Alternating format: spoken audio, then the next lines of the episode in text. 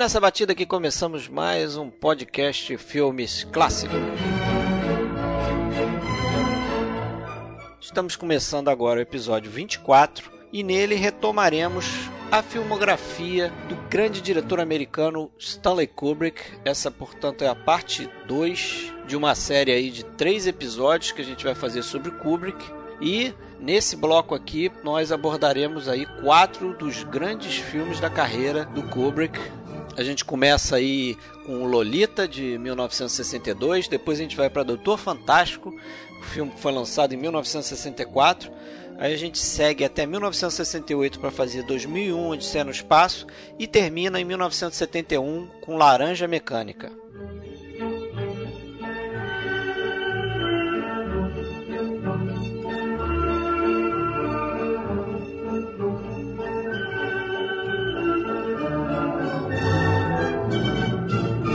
Galera, vamos aproveitar a oportunidade de pedir a ajuda de vocês. A gente está participando do Top Blog 2015, né, um concurso de blogs, e a gente precisa do seu voto. Se você curte o nosso podcast, entra lá na nossa página lá, www.filmesclassicos.com.br e vota. O link está à direita ali da página, está bem visível. É rapidinho, você entra lá, ele vai te redirecionar para o link, você vota e beleza, a gente agradece.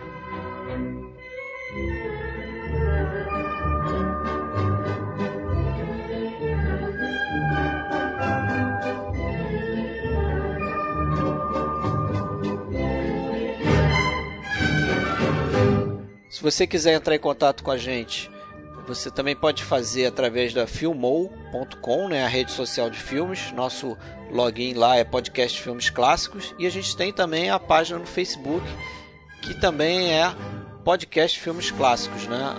A página é facebook.com/barra podcast Filmes Clássicos. A gente também tem um Twitter que é podcast underline FC, né?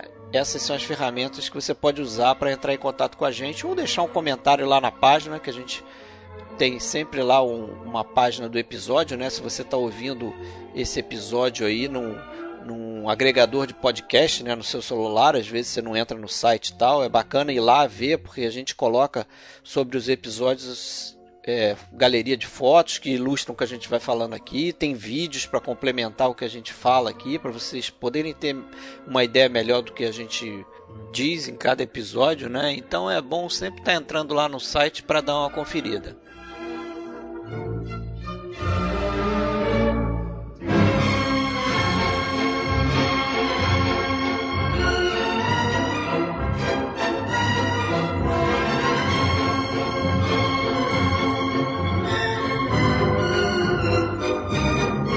E hoje, pessoal, para dar continuidade aqui a esse episódio, né, grande episódio aí, na verdade são três episódios sobre o Stanley Kubrick. A gente tem hoje aqui de volta ao nosso episódio o Marcelo Renault aqui do Rio de Janeiro. Beleza, Marcelo? Opa, beleza, tudo bom? E falando lá de São Paulo, Sérgio Gonçalves. Olá, tudo bem? Eu sou Fred Almeida. Então, Marcelo, seja bem-vindo de volta aí. Opa, obrigado. Para o Kubrick é sempre um prazer, né? É isso aí. É, vamos começar aí ambientando um pouco aí, né, resgatando um pouco do que a gente falou no episódio anterior, né, só para dar uma sequência aí, né? A gente terminou no Spartacus, no episódio 1 que a gente fez, né? Spartacus que era um filme de 1960 e no ano seguinte o, o Kubrick já foi para a Inglaterra, né, para começar a produzir o seu novo filme, né? E acabou ficando por lá, né? Acabou morando na Inglaterra depois de fazer os Spartacus, né? Eu li em algum lugar que ele, que ele parece que no início ele começou a morar perto de Londres, perto não, em Londres mesmo, né? Mas depois ele acabou, não sei se você sabe disso, Marcelo, melhor, mas depois ele acabou indo para Hertfordshire, que é um, uma cidadezinha, um condado é, próximo de Londres, mas não é Londres, né? Onde é, ele... e aí ele ficou bem recluso mesmo, bem né? recluso mesmo, né? Ele comprou uma mansão por lá, né? Levou a, a, a, Christian Susan Harlan, né, que agora é Christian Kubrick, né, esposa dele, e as três filhas, né, ele teve duas filhas com ela e teve e, e ela já tinha uma filha, né, que acabou morando com o casal também, né. Eles se casaram em, em 1958, né, logo depois do Glória Feita de Sangue. Né? E no Reino Unido é que ele passa a ter aí o controle quase total dos seus próximos filmes. Né? A gente vai começar aqui a falar sobre quatro deles mas ele também começa a conviver também com, com às vezes, é, é, não muito apoio dos estúdios. Né? Os estúdios acabam apoiando ele e tal. E a gente vai ver que a Warner Brothers fica mais próxima dele e tal. Mas ele perde um pouco da grana que ele teria se ele tivesse fazendo os filmes é, em Hollywood. Né? Eu acho que foi um trade-off legal é, é o que ele queria, né? Mais controle. Porque também é. se ele fica em Hollywood, iam mandar nele como mandaram no Spartacus. É, né? provavelmente ele não ia fazer os filmes que fez, não, né? Não, ia ter jeito. Do jeito é. que ele fez. Né? É, o Spartacus foi, acho que, um mal necessário. Colocou ele em evidência, foi um mega sucesso, colocou ele em evidência, mas aquilo foi traumático para ele do ponto de vista de criação, né? Que ele sentiu que aquele filme não era dele, ele não tinha o, o leme sob controle, quem controlava tudo era o Kirk Douglas, né? É, Ali, mal necessário nesse é, sentido, nesse né? sentido, o filme é bom. Nesse é. sentido. É. Não, o filme é bom, o filme é bom e fez sucesso e tudo, mas para ele como realização pessoal, ele não conseguia ver aquilo como um filho, um filho, filme, filho, mas um filme, né? É. é, um filme filho dele, né? Ele não considerava muito um, o Spartacus um filme do Kubrick, autoral e tal. E aí ele. É, realmente não é, né? Mas o próximo, que ele vai inclusive produzir com o James B. Harris, que a gente falou no outro episódio, né? Que é o produtor aí que vai fazer a produção desse filme, vai ser o último filme dos dois último, é. né? juntos, que é o Lolita, de 1962. No, no, listen, listen, listen. Let's have a game, a little lovely game of Roman ping pong, like two civilized senators. Roman pink. You're supposed to say Roman palm.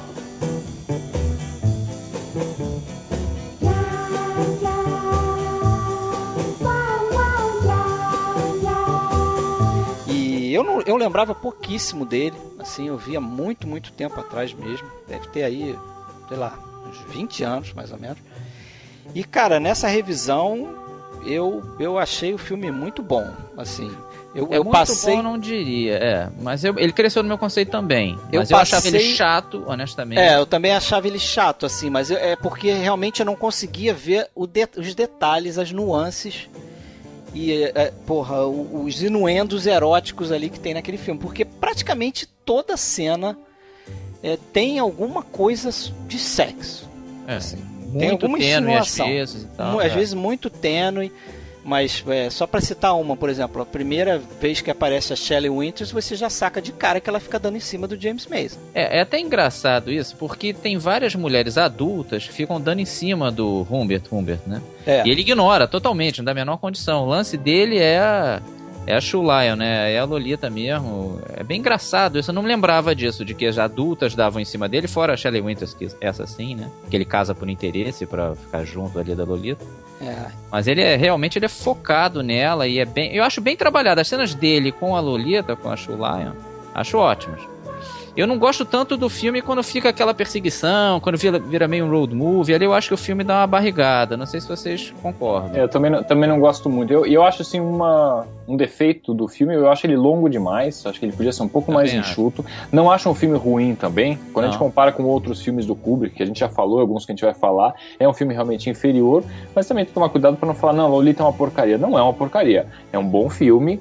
É, e, e eu imagino como deve ter sido delicado, né, para você colocar aquele aquele romance já altamente polêmico, né, do Lolita, do, do Nabokov, né, que tinha sido um mega sucesso, tal, vendeu milhões de cópias e tudo, como você adaptar para o cinema no início da década de 60. Eu vi, você está adaptando um livro que falava do relacionamento de um homem beirando seus 40 anos com uma menina de 12 anos, que era, que era no livro. Né? No filme eles aumentaram um pouquinho.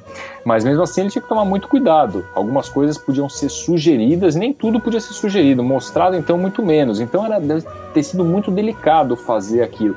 E a gente, e eu acho que fica equilibrado. Hoje, quando a gente assiste, né, é, fica equilibrado. Tem todo, tá tudo sugerido. Você entende tudo o que está acontecendo sem ter nenhuma cena explícita. Não tem nada assim. É, né? mas eu acho que eu, eu, lamento não ter sido feito 10 anos depois. Que você vê, a gente vai falar Laranja Mecânica, rola o diabo, né? Porque a censura já tinha caído ali. Tem estupro, tem porrada em idoso, tem absurdos ali.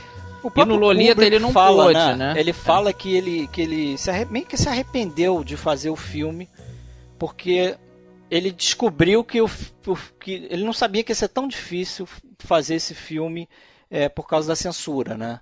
Então ele meio que, que ficou meio assim. Parece que o, o romance é muito mais é, erótico. Sim, ela é mais né? menina, né? Ela é mais, mais menina. Agressiva. Ele é mais E ele é muito mais obcecado, exatamente. É. Ele é muito mais obcecado e, tipo, acho que tem. Eu não li o romance, mas parece que tem passagens, inclusive, que ele meio que fica imaginando o que, que ele vai fazer depois que ela crescer. Tipo, como é que ele vai se desfazer da Lolita depois que ela deixar de ser é, Ele é meio bandidão mesmo. É, assim. uma das diferenças cruciais em relação ao livro. Eu não li o livro, mas. Eu, eu li há muitos anos. É, mas, é, mas pelo é, que eu já li a respeito, o livro era muito mais a questão do desejo. Ele queria realmente. Era aquela Possuir, coisa se sexual é. em relação àquela ninfeta que ele estava ali perto dele, né? E no final, só depois, quando ele reencontra com ela, ela tá grávida tal, que ele descobre que ele era apaixonado por ela. E aqui não, né? No filme, eles dão já a entender que ele se apaixona por ela desde o início. Então tem aquela questão do amor envolvido, não só o desejo físico. Então isso dá é, uma no certa filme ele, quebrada. Ele ele é meio mandado por ela, assim, de certa forma. Ela meio que controla a relação. Claro que ele é ciumento é, no, no, filme, né? Você tá falando. No filme. É, não, isso é de cara, né? Se você é. for ver os créditos, é,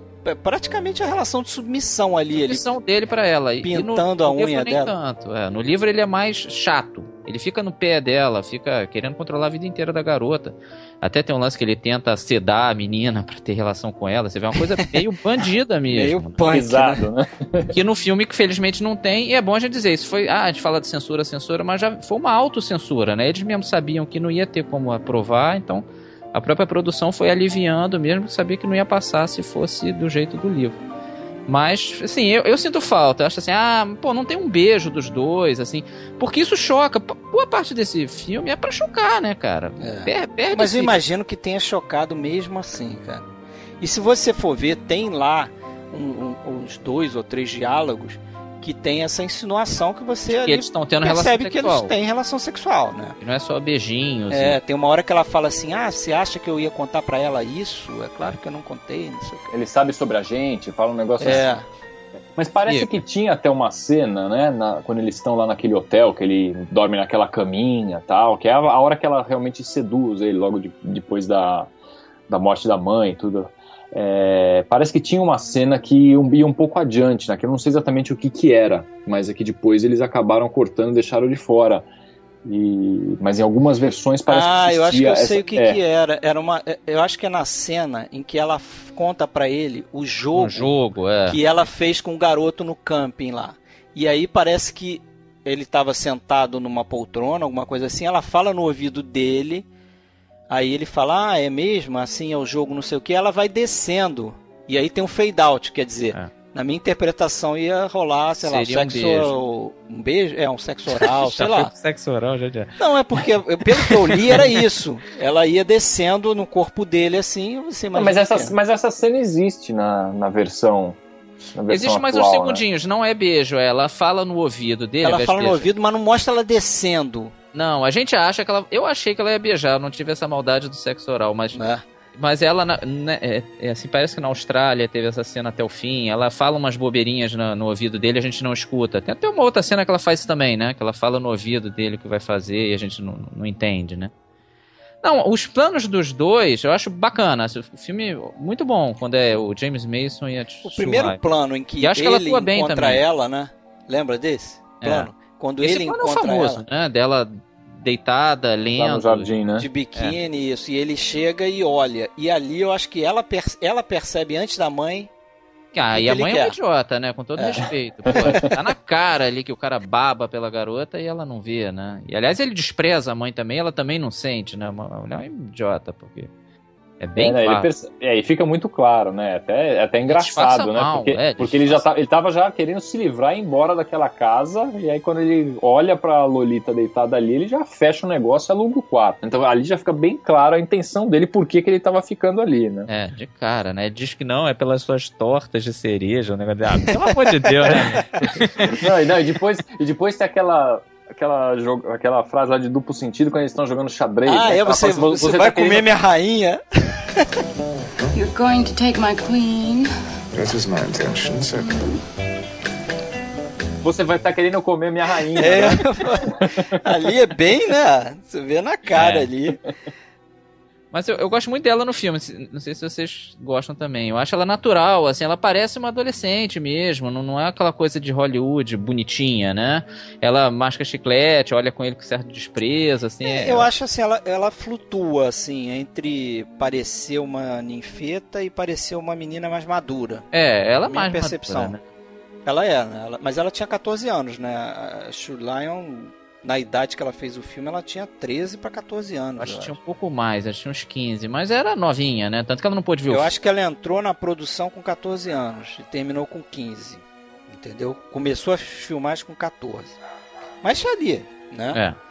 Tudo bem que no livro, como você falou, ela tinha 12, né? Era bem mais nova, né? E o roteiro é escrito pelo próprio Nabokov, né? É, mas foi pouco usado é, mais ou, é, mais ou menos. dele. É, é mas quase... ele que acabou recebendo crédito, né? E parece que ele tinha é. feito um, um, roteiro ali que tinha 400 páginas e, e meio não dava para alterar muita coisa ali daquele roteiro. Eles praticamente tiveram que reescrever, readaptar e não usaram muita coisa do que ele tinha escrito, mas está acreditado, né? Como ele, foi, foi a única indicação pro Oscar e ele fala bem do filme, ele não não, não, apesar de ter sido esnobado e tal, ele acha que foi um bom filme e tal. Não, geralmente o escritor nessas horas é, reclama, né?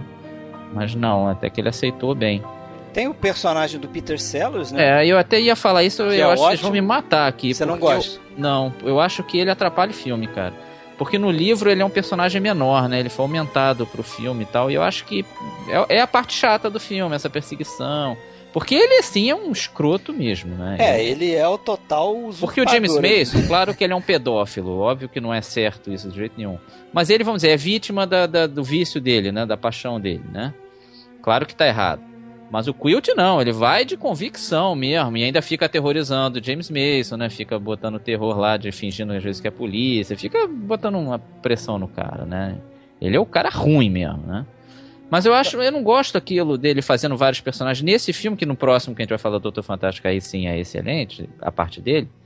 Nessa aqui eu acho que não, não ficou legal. Eu preferi um cara mais escrotão mesmo, sem essa parte do humor. Não sei se vocês concordam. É, eu, eu, eu, eu gostei, assim. Eu, eu gosto, gosto do, da tortura que ele faz, né? E eu gosto do, do, daquela parte do Dr. Zemp, né? Que ele, que ele assume que é um. finge que é um o psicólogo da escola dela, né? E vai lá com um papinho para convencer ele a deixar ela entrar no teatro e tal. E ele fez muitas coisas de improviso, né? É. Parece que o, o, Kubrick filmou com três câmeras, né? E deixava ele improvisar. Que é uma coisa curiosa o Kubrick fazer isso. É um cara chato que ficava fazendo é, vários cheio planos, de detalhes, né? mas o, o Kubrick com ele dizia, ele deixava. Dizia que o Peter Sellers era um dos pouquíssimos atores que ele trabalhou que realmente entendiam como funcionava a cabeça do Kubrick. Pensava parecido com ele, né, em diversos pontos. Então ele tinha, acho que, total confiança no Peter Sellers e deixava ele improvisar. E aquela cena do hotel, que ele fica de costas pro James Mason conversando, pô, é a voz do Kubrick mesmo, porque ele foi imitar, né, de, de propósito. Ah, é ah, muito é. parecido, é muito engraçado. Até o jeitão de falar e tal, foi muito engraçado. É, eu, eu, não, eu não gosto muito do, do personagem. O personagem. Do, do é, o problema é eu, acho que é ele é, eu acho que ele é mal costurado, mal apresentado no roteiro, porque ele realmente ele ganha uma importância maior do que, do que deveria. Né? Você não vê, na realidade, essa questão da aproximação dele em relação a, a Lolita. Aí fica difícil hotel, imaginar a Lolita gostando dele também, não faz tá muito sentido. Pois é. Mas sabe que existe uma interpretação, né? Que eu, eu, eu, na primeira vez que eu vi, eu não pensei dessa forma, mas a segunda que eu vi, eu pensei depois, acabei lendo alguma coisa sobre isso também, que o personagem, né, do. Como é que ele chama? Quilt. Claire Quilt. O Quilt, ele, ele seria, na realidade, a parte do, do impulso sexual, a parte mais selvagem do próprio Humbert. É, ele seria um é. alter seria ego piorado. Fosse, é, um. Seria, seria o, o id dele, vai? É. Aquela, porque assim, ele. O, o personagem de James Mason, ele tinha um certo autocrítica, uma certa, poxa, né? Preciso tomar cuidado com isso, né? Ela é só uma menina. Ele tinha os conflitos Ele ali, tinha né? os conflitos. E o outro não, né? O outro era aquele cara lá que vai com tudo, entendeu? E aí depois. E até, assim, ele, ele mata o cara no. Bom, ah, isso aqui tem spoiler. Ah, mas né? já começa assim. Já é, já começa assim. Ele tá destruindo, ele vai lá e assassina aquele cara, né? E a, Lolita fala que quem ela gostou de verdade era ele. Será que ela não gostava de um lado? Isso seria uma personalidade, um lado do, do Humbert, que de repente se perdeu por aí, ou lá do sacana dele, seria alguma coisa assim. Então, nesse sentido, porque quando ele aparece, ele tá, o Humbert tá sempre sozinho, aí ele aparece lá na sacada, fala um monte de coisa, aí tem aquela visita lá que ele chega lá como um psicólogo lá fala aquele monte de coisa, tem o telefonema também, é sempre assim, é um cara que chega e fala um monte de coisa para ele, isso não seria uma, uma coisa da cabeça dele mesmo? Esse personagem existe de verdade? É uma leitura desse personagem, não sei nem se. É. é. Então é, ficaria mais interessante. Eu acho mais interessante pensar dessa forma, porque realmente é um personagem estranho. Né? Eu acho que é um personagem estranho. É, o Peter Sellers acho que tá, tá bem, ele faz aquilo daquele jeito, ele interpreta muito bem. Eu acho que o Doutor Fantástico é muito melhor do que aqui, mas eu gosto mais da atuação do James Mason nesse filme é, do que dele. Né? Com certeza. Eu acho que o James Mason tá muito bem nesse eu filme. Eu acho que a Shelley Winters também tá bem, apesar de. Parece que o Kubrick teve um estresse danado com ela, né? Porque ela era muito exigente, pedia muitas coisas e, e ele chegou a pensar em demitir ela, mas eu acho que ela tá bem. É, ela é a chata perfeita, né? Ela faz esse tipo de papel. É, inclusive muito chateava bem. ele, né? É. A ponto de, de, ele quase fazer isso aí que eu falei. Agora, parece que no lugar do, do James Mason e da, da Shirley Lyon, eles tinham pensado no Errol Flynn, é. que já era mais coroa, né? E a Beverly Edland, que era uma mulher que fez um filme com ele chamado é, é, Cuban Rebel Girls não sei se você ouviu essa história. É, ele filmou essa história. Cuba, o Aeroflin. Eu acho que o Aeroflin teria funcionado nesse filme aqui. Eu acho Mas eles desistiram porque na época tinha o boato de que ele tinha tido relação sexual com ela e ela era de menor, né? É, ele Então isso era considerado um estupro. Né? Mas, mas não foi a história que ele morreu é, antes até, o Aerofim. Ele estava em finzão de carreira, ele bebia muito, né? Eu acho que ele não morreu antes, não. Eu acho, que, acho que, eles chegaram a considerar, mas.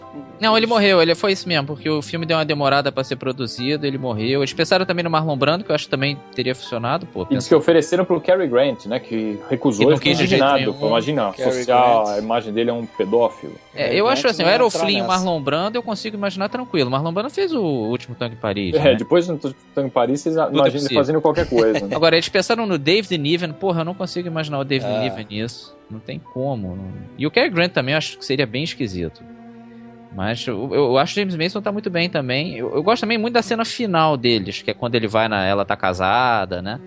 Ali, ali eu acho que é a única vez que ela gosta um pouco dele, assim, sente uma certa ternura pelo cara, que ele até chora. Uma que postura mais, mais, velha, mais, mais, né? madura, mais exatamente. Né? né? Tá casada, tá grávida. É uma cena um pouco triste, porque ele acha aquilo tudo meio medíocre, né? É, é bem, eu achei uma cena bem bacana aquilo ali. E, ele acaba sendo mais infantil ali, qualquer coisa. Exatamente. Vem agora comigo, são tantos passos até meu carro, vem junto E ela tem mais cabeça, né? É. como ela vai sair de lá e tal. Ah, só falando, ó, o Aerofim morreu em 59. Então é, realmente é, foi, foi, antes, bem, foi, bem, nessa época, foi né? Foi antes, né? Então não tinha como.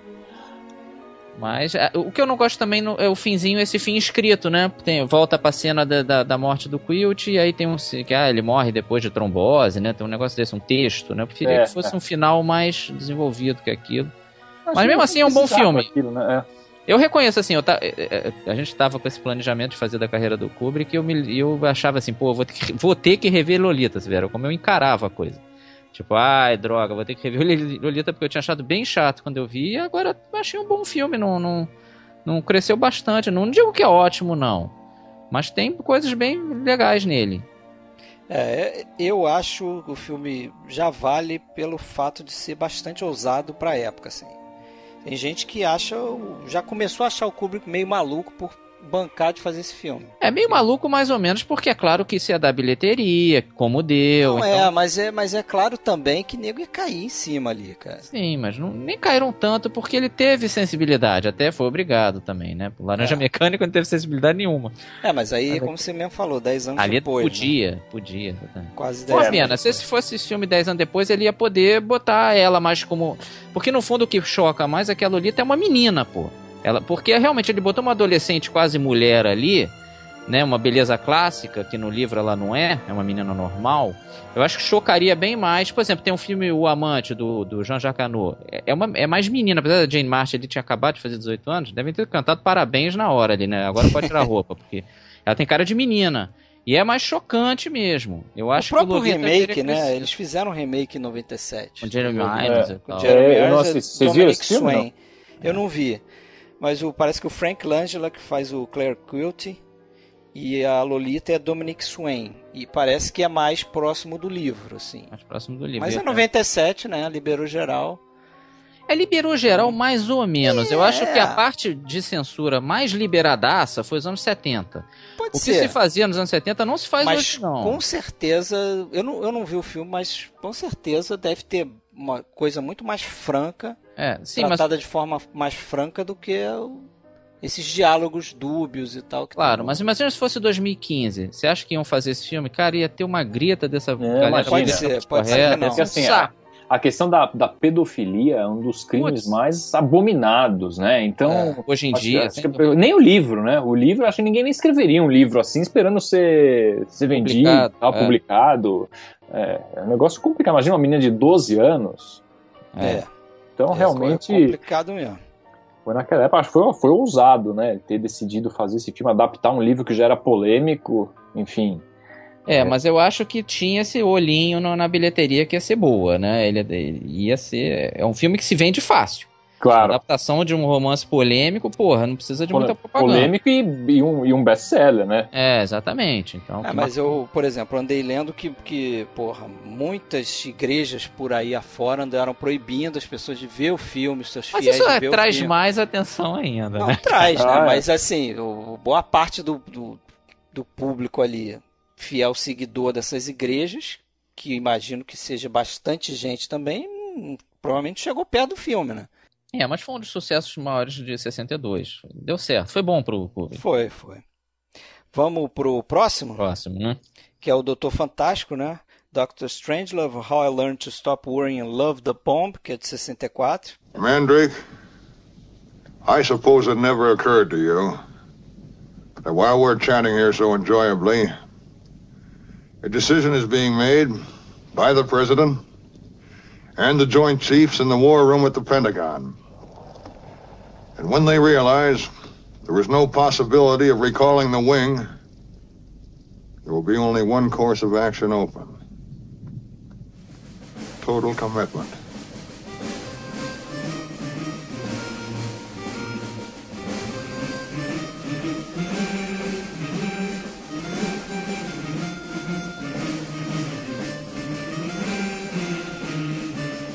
Nome enorme, é. esse nome é enorme, que ainda bem, né, que não adaptaram para aqui no Brasil, acho que ficou só Doutor Fantástico mesmo, né? Eu acho que tinha também, tinha, tinha também. Eu aprendi a, a, é, deixar de me preocupar e amar a bomba, não é? É, botaram é certinho. Botaram... É, acho que era isso mesmo. É, a brasileira adora um título gigante também, né? É, mas eu, o filme que tem gente aqui que não gosta muito. É, eu até, até comentei, né, no, no filmes clássicos super, superestimados, eu botei como um dos meus filmes, aí você ficou horrorizado. O Sérgio meio entendeu, né? É, não, eu, tanto eu entendi, porque assim, eu já assisti. Que horrorizado não. Eu assisti Doutor Fantástico quatro vezes. A primeira vez que eu assisti, eu achei o filme meio normal, assim, até meio chatinho. Eu falei, nossa, o que, que falam tanto desse filme? A segunda também não me empolguei, fiquei muitos anos sem ver. Quando a gente foi fazer esse episódio, até comento isso no próprio episódio, né, do podcast dos Superestimados, eu fui rever justamente porque eu queria citar esse filme como superestimado. E fiquei surpreso, porque eu gostei muito do filme. Né? Do Doutor Fantástico e não tive nem coragem de falar que ele era superestimado. Falei, não, não é superestimado. O filme realmente é muito bom. Revi agora de novo e cresceu ainda mais o meu conceito. Ah, você viu mais uma vez agora? Revi, revi. Hoje eu já coloco ele entre, entre os melhores do Kubrick. Assim, foi uma mudança realmente. Sei lá, eu vi a primeira vez, eu tinha 14 anos, não sei. Né? E hoje eu acho assim um filme de um, assim, o, a ironia, né, o humor que ele coloca junto com, com, com, a crítica, com a sátira em relação à própria questão da guerra e o, e o, ser humano de uma forma geral e todas as guerras. Eu acho um filme genial. É, eu também gosto muito por esse aspecto. Eu revi mais uma vez para fazer esse podcast. E, e, quanto mais pesquisava assim, mais eu achava interessante alguns detalhes. Né? Por exemplo, vocês vê se eu entendi direito mas o mundo acabou porque o, o, o general brochou. Exatamente. Isso, isso é uma ironia do é, filme. Isso, isso, é uma é. ironia que passa. Você precisa prestar atenção nessa, nessa parte. Nesse diálogo. Ele, ele, comenta isso muito en passant. É, ele, claro. ele, explica por que, que ele resolveu colocar a culpa nos comunistas tal. Que ele, é. tava, ele não fala com todas as letras, né? O que aconteceu, mas ele fala, é, porque eu atribuí isso ao cansaço, mas aí eu não dei a minha essência e não sei o que lá, e você descobre que realmente. É, as mulheres gostam de mim, mas eu não consigo é. dar essência para elas. Ele falhou na hora H e colocou isso a culpa nos comunistas e resolveu declarar e, é, guerra aos, aos russos. É, os russos, é, os comunistas estão contaminando meus fluidos corporais, né? I can no longer sit back and allow communist infiltration, communist indoctrination, communist subversion, and the international communist conspiracy to sap and impurify all of our precious bodily fluids. Então, é, o filme, assim, embora seja um filme, ah, um filme de guerra, ele é totalmente temperado por sexo, do começo ao fim. Ah, é. O engraçado é que não era para ser, né? Isso eu não sabia, fui pesquisar agora e descobri. Ele era para ser um, um filme sério. Vocês pesquisaram o nome dos personagens? Pois é. é. Lembra muito James Bond, né? Que tem esses nominhos de sacanagem. É. Acha é. é, é bem tem parecido. lá o Jack the Ripper, que é o general, né? É, Jack é the Ripper, né? Jack, Jack, Ripper, Jack, o Estripador. Jack o Estripador. Aí tem o, o, presidente dos Estados Unidos, que é o Peter Sellers, é o Merkin Muffley. E aí Merkin era o nome antigamente dado a uma peruca de pelo público das as prostitutas usavam, porque elas raspavam né? E elas usavam uma peruca porque os homens não, não curtiam mulheres que, que, que eram depiladas ali embaixo. Então elas usavam essas perucas que tinham o apelido de Merkin. Então, pô, o nome do presidente dos é, Estados Unidos é né? Merkin Muffley. E Muffley também, né? Também é, é, é. refere-se a isso. É. é. O, o, o, general lá do, do George C. Scott, é General Buck Turgidson. E Turgid é uma gíria para ereção, né? É, não, é todos os nomes são é, assim. O filme, o filme praticamente, a cena de abertura é uma cópula entre dois aviões. Né? É. é. Isso foi proposital mesmo. Muito bom, né? E o cara caindo com o, o, o míssel lá, né? E gritando em cima é, do como míssil. Um cowboy, né? Aquilo como é... um cowboy, mas muita gente associa aquilo a um tipo de orgasmo ali, uma cena, é. aquilo é um objeto fálico, evidentemente e tá caindo assim como se estivesse indo penetrar, fazer uma penetração e o cara tá ali em cima. É isso que é, gritos. é curioso porque o, o filme era para ser tipo um fail safe, né? Aquele filme com o Harry era para ser um filme sério sobre o assunto e tal. É, ele e é baseado. foi vendo que aquilo era engraçado, que ele, ele começava a ver a graça no humor negro daquilo, né? É, e aí ele começou, começou a carregar para a coisa, mesmo. a situação tão absurda é. Que ele começou a pensar, pô, isso aí dá uma ótima comédia e de humor essa, E essa foi a grande sacada, né? Porque no início dessa, vai, da década de 60, estava no auge da Guerra Fria, né? Aquela Sim, questão dos, com medo dos, já acabou o mundo. Dos mísseis, mísseis soviéticos em Cuba, toda aquela história, então estava no auge isso. Aí ele, ele acabou, é, o que serviu de base foi aquele livro, né? O Alerta Red Vermelho, Red Alert, do Peter George, ele acabou lendo aquilo, mas é, é aquela história, parecia tudo muito absurdo, né? Ele chegou a ter até a ideia de uma ideia inicial seria fazer como se fosse um documentário né? Tem tipo, um documentário feito por ETs sobre a humanidade. Cara, né? é. Né? Então tinha até essa ideia, mas depois acho que ele já tinha a, a, ideia de 2001, tal, queria fazer um filme de ficção, acabou desistindo disso, né? Ainda bem, né? e ainda bem, é, foram duas coisas muito importantes que ele desistiu. Essa história, né, do, dos ETs e tal, e depois aquilo que a gente vai, comentar das, da sequência das tortas na cara, né? Que acabou é, que saindo. Bem, que, também. que é uma das coisas, acho, acho que a, me, a, melhor decisão que ele fez em toda é. a carreira do Kubrick foi tirar essa cena do Doutor Fantástico. Mas a gente, a gente chega lá. E aí, quando ele percebeu como era tão absurdo, vamos transformar isso numa sátira, né? Uma uma comédia de humor negro. E aí, assim, com um elenco afiadíssimo, né, os diálogos assim, são espetaculares, né? É um negócio. O, Peter Sellers aí merece uma ah, reverência. Sim, eu acho que ele filme. dá uma salvada boa, uma, ali. E assim, é, boa parte do que ele fala ali, como até como presidente e tal, aquilo é tudo improviso, né? Que aquela conversa lá, que acho uma das melhores cenas do filme, a hora que ele está contando lá pro premier soviético russo lá, o Dmitry, que ele tá contando o que tá acontecendo, que ele fica, hello Dmitry, Dmitry. Assim, aquilo foi He tudo improvisado. a little funny é, in the head. A little funny in the head, adoro essa parte. A little funny in the head, you know, a little fun. Well, now, what happened is, um, one of our base commanders, he had a sort of, well, he went a little funny in the head. You know, just a little funny. And uh, he went and did a silly thing. Eu acho isso sensacional. E aquilo ele estava tudo improvisando na hora. Né? É uma coisa assim, genial e, e, os três papéis dele são muito bons. São né? muito bons, são muito, são muito bons. bons. Eu acho assim, eu... ele, ele realmente eu, eu só acho que, que tem salvo... subtrama demais. É, eu só acho que podia. Eu, eu preferia que fosse menos comédia. Eu sei que para você, você acha é heresia total. Ah, eu acho. O filme perde um pouco. A única coisa que me incomoda, longo. Me incomoda que eu acho um pouco longo, as cenas dentro, porque o filme se passa basicamente dentro de três ambientes, é, né? O, o B52, né? o War Room e o, o gabinete lá do, do general lá do, feito pelo Stellan Hayden, que eu acho que manda bem também. Agora, as cenas dentro do B-52 é que eu acho que dão uma barrigada ali. É, não, não são Mas porque fica muito sério a coisa. Eu acho que fica mais... Vocês sabem que era pro Peter Sellers ter feito o piloto também, né? Isso. Ele não é. Era feito pelo piloto. Ele não, tinha... não, ele so... não, tinha isso do sotaque e tal, porque ele tinha que ter um sotaque texano, um negócio assim, no fim não tinha, mas parece que esse problema foi solucionado. Mas ele chegou a gravar, tava gravando umas cenas, ele caiu.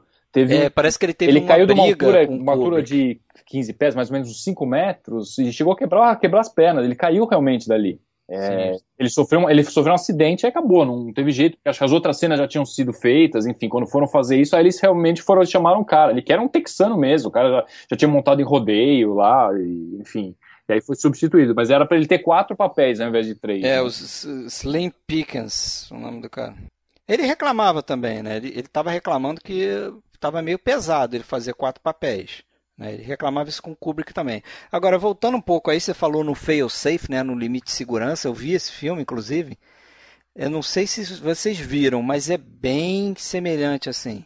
No, Sim, no aspecto não, de história, né? Do, do, desenrolar da história. Claro que um é sério, é. né? O Fail Safe não. é um thriller político sobre o fim da, da guerra e é bem parecido. Até o final.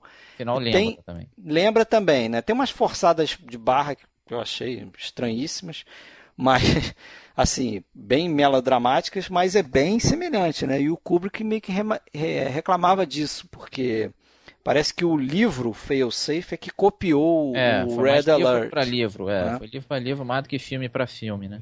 É. Mas é, assim, quem de repente vê hoje, né? A gente também não, não é dessa época, a gente nasceu depois, mas a gente sabe disso é, não, não tem noção de que realmente do, do evento que foi esse filme, né? Porque ele conseguiu fazer comédia com o fim do mundo, pô. Isso, é, antigamente isso era visto com desespero. Era comum, por exemplo, nos colégios treinarem as crianças para ficarem embaixo da, das, das é. carteiras e tal. Tem vídeo no YouTube disso, é, é. engraçado é. pra caramba. Era uma coisa que tinha questão, em todo lugar. Então, a questão da, era, a questão da, da, coisa. da guerra nuclear era uma ameaça real, né? A guerra nuclear era o fim do mundo. Isso atormentava as pessoas, né? As pessoas tinham pesadelo. E ele fez, como você falou, quase como um orgasmo ali, a bomba caindo, o cara se divertindo ali em cima da bomba e depois música no final com Não, e toda a resolução do Doctor Strange dando o, o, o que, que seria o futuro dentro de um de um bunker lá, dentro é. de um abrigo qualquer, né? Ah, você mina, teria 10 né? mulheres para cada é, homem. Aquilo é, aquilo é sensacional, né? Actually, they would breed prodigiously, eh? There would be much time and little to do. But uh, with the proper breeding techniques and the ratio of, say, 10 females to each male, I would guess that they could then work their way back to the present gross national product within, say, 20 years. Muito e os caras bom gostando aquilo. da ideia, já se empolgando com a é, possibilidade tipo, do fim do mundo, porque ter 10 Não vai ser então tão vai mal, né? Os caras estão pensando. É, vai acabar com a monogamia, monogamia? É, vai ter que acabar. E todo mundo fica no meio animado com isso. Aquilo, isso é de uma. É, um é isso assim, isso ajudou, parece piada, mas é sério. A, a, os, os, americanos acharam que, pô, realmente a gente não tem um sistema bom de segurança se tiver algum maluco numa, num alto poder, entendeu? Eles viram que é, a, a gente pode ter falha aqui se uma ou outra pessoa for desequilibrada mentalmente. Então eles criaram um sistema um pouco mais complexo. Tem muita gente que acha que tem um botãozinho vermelho que se o cara apertar lá manda. Não é bem assim, claro. E hoje em dia é muito mais rigoroso mais isso. Mais seguro, né? É, exatamente. Que realmente, se, se alguém fosse doidão em alto escalão, podia dar problema, né? Que é o caso desse filme, né? O cara alopra e... Agora, falando um pouco aí do personagem do Dr. Strangelove, né, que para mim é o melhor personagem do Peter Sellers. Tem muita ah, gente sim, que acha que ele faz melhor o, o Mandrake, né, que é o capitão. Ele faz melhor assim, porque ele já, já tinha sido oficial no, no exército britânico e tal, então ele incorporou bem aquele personagem. Mas para mim o Dr. Strangelove, que dizem, né, que, que lembra muito o personagem, e parece mesmo, se a gente lembrar, o personagem do, do Rotwang no, no Metrópolis, do Fritz Lang. Ele tem um cabelão meio sim, solto sim. também, usa uma luva preta só numa das mãos, que é o que acontece com o Strangelove também, que parece que o, o Peter Sellers pegou uma das luvas do Stanley Kubrick, né? É, ele Kubrick, achou sinistra a luva, né? Kubrick usava para mexer nos refletores e tal. Aí ele falou: "Ah, me dá uma luva dessa daqui", né? Ele achava um negócio meio sinistro. E ficou Mas ele também bom, né? ficou muito bom. Mas ele também me lembra, depois eu tive vendo, cara, uns vídeos até pro 2001, para pesquisar pro 2001, do Werner von Braun, né, que era o, o, o cientista nazista que projetou lá as V2 que o Hitler intencionava mandar para os Estados é. Unidos. Depois a NASA foi lá e pegou lá a gangue lá do, dos top cientistas nazistas, trouxe para os Estados Unidos, deu uma escondidinha e tal, e botou no programa da NASA. Mas o Werner von Braun, ele falando é muito parecido, cara.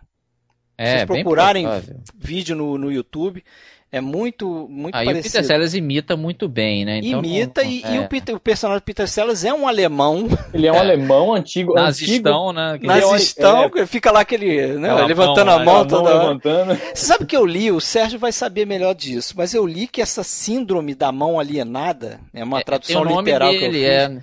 existe, né? Existe. Dá um nome de síndrome Dr. Strange, não é um negócio desse? É. Eu li isso. né? Eu li um nome assim, em inglês é, é, é, é tradução literal seria síndrome da mão alienada, né? Alien Hand Syndrome, que seria uma disfunção no cérebro muitas vezes a partir de uma operação que o cara teve que fazer no cérebro, que uma mão age exatamente assim. Às vezes o cara está pegando um objeto e ele não sabe, não, não tem controle sobre aquilo. E a mão saudável às vezes tem que interferir mesmo, como acontece no filme, né? É. Só que no filme é rola um monte de sacanagem, o cara pega no. É, e o pessoal ficava rindo, né? Eles tiveram que filmar várias vezes porque o pessoal caía na gargalhada com essa. É, deve ter sido. E assim, aí chegando, acho que então naquilo que a gente estava falando, que tinha uma cena que demorou uma semana para ser feita, que era uma guerra de tortas, o melhor estilo pastelão, os três Que seria o fim do filme, é, seria é, o fim do filme. É uma guerra de tortas, eles ficaram uma semana filmando aquilo, existem várias fotos né, do Peter Sellers de presidente, sentado no chão, assim, todo lambuzado de torta. É. Tinha até um comentário que o que o, que o, o general lá, o, o Scott falava pro falava, é, acertar o nosso presidente e tal, que seria uma, uma fala que teria que ser tirada de qualquer forma, porque nessa época, logo antes do lançamento do filme, houve o assassinato do Kennedy. É, e acho e, que foi isso que salvou, isso, hein? E foi isso, ele falou assim, ó, isso aqui não ia poder falar. Aquela hora lá até no avião, quando eles pegam aquele kit de sobrevivência, que o cara fala assim, ah, eu poderia tranquilamente passar com, com esse kit, passar uma semana em Vegas. Na não, realidade, ele não tá... Não, ele fala Vegas ah, na, sim, é. na dublagem, mas originalmente ele falava Dallas, é, eles, eles, trocaram Dallas. isso justamente porque o Kennedy tinha sido assassinado em Dallas. Assassinado eles em Dallas. Postergaram né, a, o lançamento do filme é. justamente é, por, pelo assassinato. Justamente. Mas, assim, a gente imagina, vendo hoje, né, Doutor Fantástico, imagina o que, que seria uma cena com um monte de torta voando ali na, na sala de guerra, todo mundo lambuzado, isso estragaria o filme. Ia ficar é, datado, três né? patetas. Eu acho bem... que estragaria completamente o filme. É. É, Eles tiraram é. com, com razão ali. É, Mandaram bem, né? Tiraram e assim, eu espero que ninguém nunca coloque numa versão de um super Blu-ray essa versão é. cena deletada, porque assim, é uma coisa que eu não quero ver. Entendeu? Eu não quero ver, ah, porque se meu cérebro vira essa cena, ele vai achar que ela existe, faz parte do filme. Por Teria sido terrível. O Kubrick deve ter detonado, né? O Kubrick é, ele essa mania de detonar, ele não é, era de guardar, não. É, fotos existem, existem várias fotos dessas é. cenas, né? Mas. É. Agora, umas curiosidades, né? Eu acho que é o primeiro papel do James Earl Jones, né?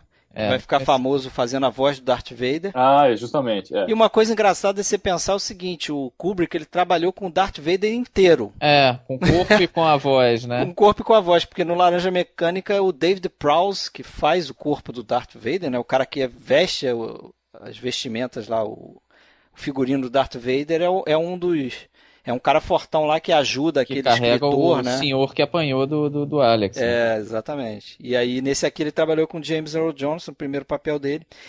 E a neta do Carol Reed é a mulher que faz a, aquela secretária. O nome dela é Tracy Reed. Que é a única mulher do filme, né? Única mulher do é. filme. E ela aparece também naquela foto que o cara vê na, da Playboy. Uhum, é ela, né? É ela. O cara vê dentro do avião. Tá ela lá. É, é, é dois filmes lá. do Kubrick só com uma mulher, né? Esse e o Glória Feita de Sangue. Bem pois é. estranho, é. né? Diferença que nesse ele não casou com a mulher. É, essa né? vez não deu. Também não deu. E tem outra curiosidade que é o seguinte: em 95, o Kubrick chegou a recrutar o roteirista desse filme, que é o, fez o roteiro com ele, né, o Terry Salton, para fazer uma sequência do filme que se chamaria O Filho de, de Strangelove, né, e seria dirigido pelo Terry Gilliam, né? Ia se passar lá no embaixo lá naquele abrigo nuclear que seria o Strangelove com as mulheres e tal, né? Mas acabou que ele acabou desistindo desse filme aí também. É, até esse Terry Salton depois vai apresentar ele o, o livro né, do Laranja Mecânica. Laranja Mecânica. Conhecendo por esse cara, que ele entrou depois no, tro, no, no, no esquema e, e puxou pro lado da comédia. É, é um cara importante também, da gente Sim, lembrar, né? Uma coisa engraçada desses período que a gente pegou, mediano dele, que é até quatro filmes muito grandes, são quatro filmes que marcaram época, assim, e que foram muito, assim, o filme do ano, assim, muito faladão que é o Lolita por todo o lance da pedofilia e tudo mais. Esse que é todo o lance da bomba atômica. Teve um timing perfeito o Doutor Fantástico, assim. Dos melhores filmes de timing que existe. Aí a gente vai pro próximo, né? O 2001 Odisseia no Espaço. Hal, you have an enormous responsibility on this mission. In many ways, perhaps the greatest responsibility of any single mission element. Does this ever cause you any lack of confidence? Let me put it this way, Mr. Raymer. The 9000 series is the most reliable computer ever made. No 9000 computer has ever made a mistake or distorted information. We are all, by any practical definition of the words, foolproof and incapable of error.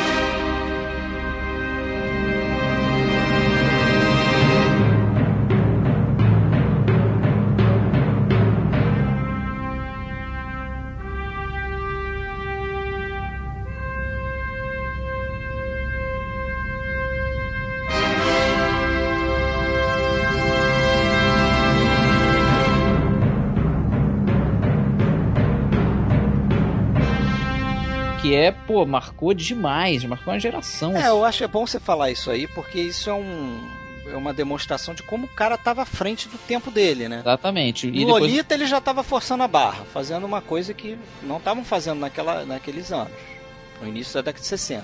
Doutor Fantástico Aqui... ele fazendo comédia com bomba atômica. Comédia com bomba atômica. Hoje fim do gente... mundo, né? É, com é. o fim do mundo. A gente fim pode rir disso aí hoje, né? É um absurdo aquilo que acontecia naquela é, época. É, porque hoje a gente ri, mas assim, hoje é a. Ah, não, hoje é mundo, é fácil rir. Tá, né? Não, e também, época, hoje não, em na dia, época não. Aquilo era uma hoje ameaça em dia real, tem, né? um, tem um entendimento que a bomba atômica e a nuclear, na verdade, ajudam a paz mundial, que não existia naquela época. Você achava que o mundo ia acabar e tal.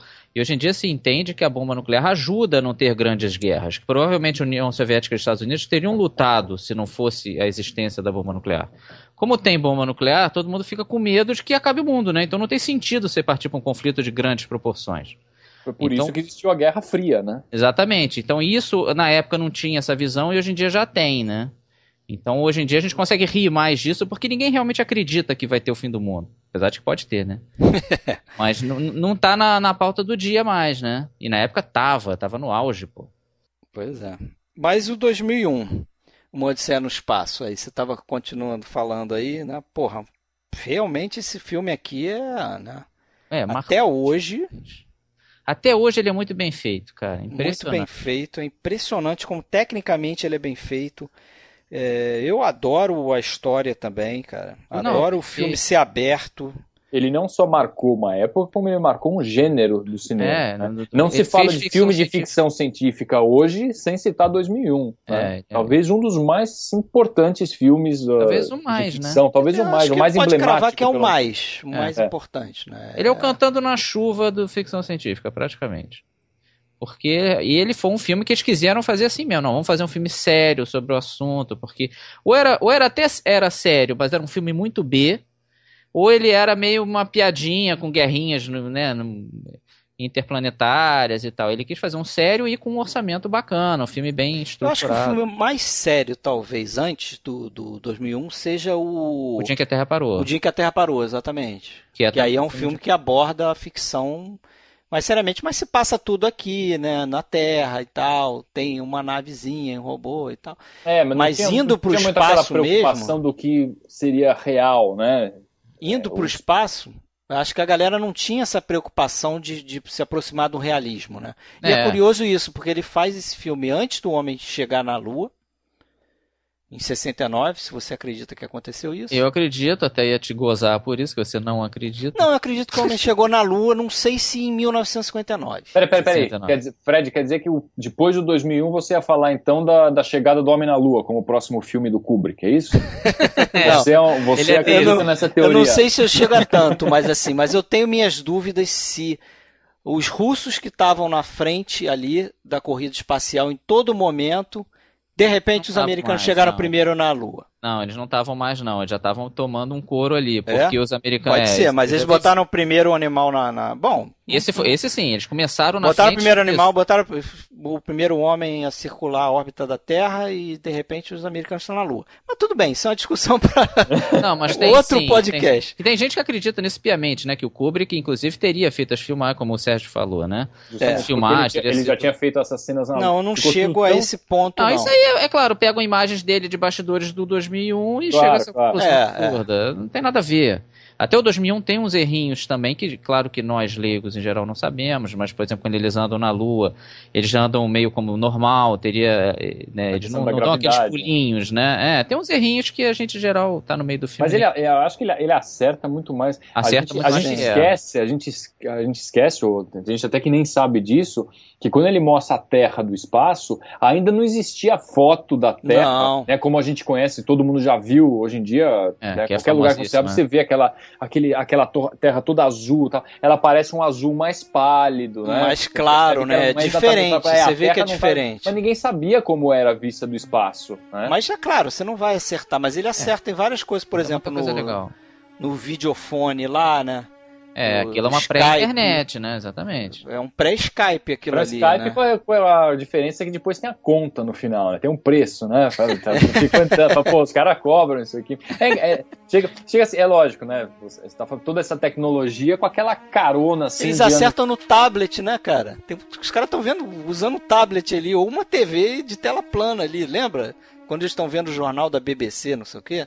É. Eles estão vendo aquilo num negócio que é, porra, praticamente um tablet, aquilo ali. O formato de um tablet. É, o que eles erraram é que quase todo filme de ficção científica erra, assim, eles antecipam as coisas, né? 2001 é, é claro que não era aquela tempo, coisa né? maravilhosa, até hoje não é, pô, 2015 a gente tá fazendo áudio, não é. Não é. Tá longe Não tinha nem tablet direito. Mas vai acertar, né? A tendência é que ele acerte, chegue lá mesmo, né? Não, é. muito bom. O filme, em termos técnicos. Não, tecnicamente, né? Pô, pra começar, ele reuniu uma par de engenheiros da NASA para projetar as naves, né? Não, antes disso até, né? Antes disso até. Consultoria, exatamente. Ele, não, antes disso, ele resolveu fazer um filme de ficção, ele perguntou quem é o grande autor aqui de ficção. E sugeriram entrar em contato com o Arthur Clarke, que foi o que ele fez, né? É. Eu, sei lá, o cara, acho que é o principal nome na literatura de ficção científica, Isso. né? E os dois escrevem o, o Eles coescrevem, então, livro, os dois, né? E o, o roteiro, né? É, o livro e o roteiro, eles vão fazer é um trabalho muito é, em conjunto. equipe, do conjunto dos dois, né? No fim, o livro, ele, o Kubrick é Clark, quis, fica é. só assinado pelo Clark e o roteiro do filme pelos dois. Mas os dois fizeram os dois, na realidade, né? E o livro é muito bom, diga-se passagem. Quem, é, não cheguei O livro é muito bom, tem que cair dentro, cara. Porque ele é complementar ao filme, assim, ele dá os detalhes que o filme passa um que pouco é. batido, é. então é bem Mas eu gosto do filme não ter. Mas acho que você vai gostar detalhes. do livro também. Ele conta, assim, que tem muita gente que viu 2000 e não entendeu nada no final, né? Essa pessoa que lê o livro vai entender, ele, ele, ele explica, mas é, eu gosto muito, eu gosto dos dois, do jeito que são. Eu acho o filme perfeito. Pô, o filme é fenomenal, né, cara? Fenomenal, fenomenal. Eles, co eles começaram com a ideia de um conto do Clark, né, chamado A Sentinela. Que eu li também um conto de 20 páginas, assim, qualquer um lê numa em meia hora. E, e a ideia... parece nesse conto tem essa ideia do monolito, né? Que não tem. é um monolito. É só um monolito. É, um, é um tetraedro. conto é eles na Lua achando monolito e aí... Que não é bem um monolito, parece que é uma figura... Não, é um tetraedro, né? É um, é, é um diferente. Isso. Eles até tentaram fazer pro filme, né? Isso, mas não, não funcionava, né? Não fotografava legal. Aí acabou fechando com o monolito, como a gente conhece. O, o conto é só isso mesmo. Mas, assim, o, o, o livro 2001, muito bacana. Gostei bastante de ler. E, realmente, assim, a, aquele começo todo lá com, com os macacos. Aliás, até é curioso isso, que nesse ano não existiu o Oscar de maquiagem, né? Mas foi dado um prêmio especial pro Planeta dos Macacos, justamente por gente que se vestia, ficava como macaco. Ah, mas essa história você que não é lenda, hein? Não, não é, cara. E o pessoal não sabia de que ali era gente, né? Que ali não eram macacos. Eu já, eu já li Pô, isso. Mas como ele acho... conseguiu treinar tanto, treinar os macacos para fazer exatamente aquilo. Por que cá entre nós? Mas Onde vocês estão falando o quê? Do Planeta dos Macacos ou do... Não, não, do filme do porque ah, tá, fala, eles, o que se diz é que deram o, esse Oscar, esse prêmio pro Planeta, dos, Planeta dos, Macacos, porque eles não sabiam que na realidade não eram macacos reais ah, do filme sim, do Kubrick. Entendi. É? Ah, dá pra então, ver que não é. Tem dois é, ali que são chimpanzés. Dois, é, os filhotes são os chimpanzés. Os filhotes só, é. mas o resto não, o resto é mas é tudo... Isso tem jeito Pô, mas de é muito meio bem lenda, feito. assim. É muito bem feito, é muito bem Pô, feito. É feito, cara. É muito bem Você feito, tá eu acho até um pouco melhor bem feito do que Imagina o você tá em 68. É, bem mais. Imagina você tá em 68, você vai achar que ele é macaco mesmo. No máximo, eu acharia que o cara principal, o que bate no, no, no é? o que descobre a ferramenta, seria um homem. Porque o resto, pô, eu acharia que era macaco. É, eu acho muito bem feito. Aquilo é feito com uma trupe de mímicos, né? É, e dançarinos e tal, muito é, legal. Os caras especializados em imitação mesmo e e acho que funciona bem aquilo ali. Agora, e tem aquele corte fantástico, fantástico né? Fantástico, a elipse. Que é o maior elipse talvez de cinema ali.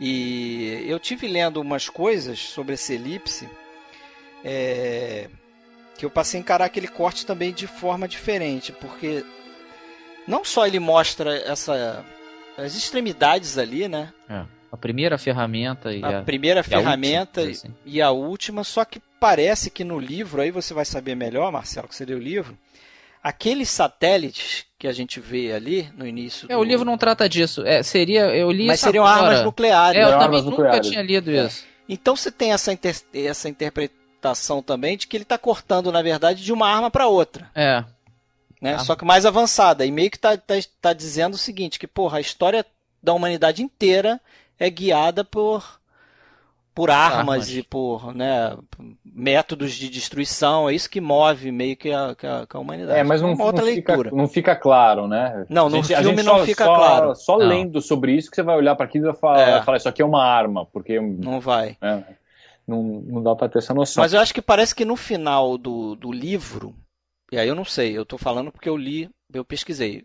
Marcelo talvez lembre, mas parece que no final do livro, o bebezão gigante lá que a gente vê solto no espaço, ele ele, ele destruiria a, a, aquilo, a, é. a, Terra ou destrói aquelas armas que são os satélites. Fica claro que os satélites são armas nucleares, né? Por conta de, de Guerra Fria ou sei lá o que. Mas o Kubrick desistiu dessa ideia porque ele achou que ia ficar muito próximo à ideia do, do, do Doutor Fantástico e, e ele tá com fim de um mundo de isso, novo. Né? É. é, ia repetir. Então ah, ele esqueceu. Mas assim, a parte técnica desse filme é que é. Né? Campeã fantástica. Né? Aliás, até tem... foi o único Oscar do Kubrick de efeitos especiais. É, curioso mas, isso. Mas é né? é meio roubado isso, porque na verdade é. tinha toda uma equipe ali e ele pegou o créditozão só pra ele. O Kubrick tinha esse lado meio feio, assim. É, não que ele não tivesse, não tivesse mérito. Mas né, teve, ele também trabalhou. Ele teve... Mas diz que, diz que ao todo foram umas 25 pessoas que, que participaram. Não, e é tudo bem que não dá pra 25 pegarem Oscar. É, mas, mas é que cada um. Podia ter sido o Douglas Trumbull, tinha uns dois ou três é. ali que. Pois é, mas é que cada um cuidava de uma parte. Era uma equipe muito grande para chegar nesses efeitos especiais. E no fim, como eles não podiam dar para todo mundo, aquela coisa. Quem foi que gerenciou tudo aquilo? Ah, o diretor deram pro diretor. E ele pegou e ganhou o único Oscar da vida dele, né? Eu acho que o termo correto, até citar, eu acho que é efeito visual, porque não é. é. Os, os efeitos são feitos até num, no que eles chamam de in-camera, né? Quer dizer, todo o efeito que ele fez para esse filme é efeito registrado no negativo. É enquanto o negativo está na câmera. Então é efeito fotográfico, né? Trucagem é efeito fotográfico, é feito, feito, feito dentro da câmera, né? Não tem nenhuma coisa que ele faz na pós-produção. Talvez tenha uma coisa em outra. É, deve ter. Mas ele não, não, não faz efeito especial depois de, na ilha de edição ou coisas assim, né? Ou, ou quando está processando o filme e tal, revelando, ele não faz. É tudo feito ali dentro né? Trucagens mesmo. Eu tive lendo algumas aqui que, que eu acho fantásticas, assim, coisas que eles desenvolveram para fazer, né? Por exemplo, eles filmavam as, as, naves, eles desenvolveram um sistema lá de acoplar motores que levavam o, o, a câmera no movimento de carrinho com o motor da câmera. Aquilo é acoplado mecanicamente e aí eles filmavam a nave só iluminando o fundo, que tinha lá as estrelas, né? Você está filmando a nave com as estrelas ao fundo. Aí você iluminava só as estrelas lá e a nave não ficava iluminada, ficava toda escura. Aí ele filmava aquilo, aquele pedaço. Aí depois ele voltava a câmera para a posição original, voltava o filme para a posição original também, quer dizer, rebobinava o filme na câmera. E aí fazia exatamente a mesma tomada só que agora ele iluminava a, a nave e o fundo ficava escuro. Então o que isso fazia, na verdade, é uma, uma superposição de imagens, né? Mas fisicamente na película, né? Fisicamente, fisicamente. na é. película, né? Hoje você pega isso, faz um, tudo no computador, ah, monta sim. um negócio com o outro pronto. Ali você imagina a precisão que devia ter, porque senão, quando você vê, é, visse o filme ali pronto, depois revelado, você ia ver, de repente, a, a nave saindo um pouco do... Né, da, do do quadro ali, ia ficar um negócio meio estranho. Você ia ver talvez um fantasma da nave aparecendo. Agora, com esse filme aqui eu tenho mais ou menos a sensação que eu tinha com Psicose, assim. Eu fico imaginando o que foi ver isso na época sem ser ah, avisado, assim. Dúvida. Pelo amor de Deus, que deve ter sido incrível mesmo. Um filme desse nível, com esses, com esses efeitos visuais, pô, e tratando de uma questão grandiosa, né? Porque o, roteiro é muito bom.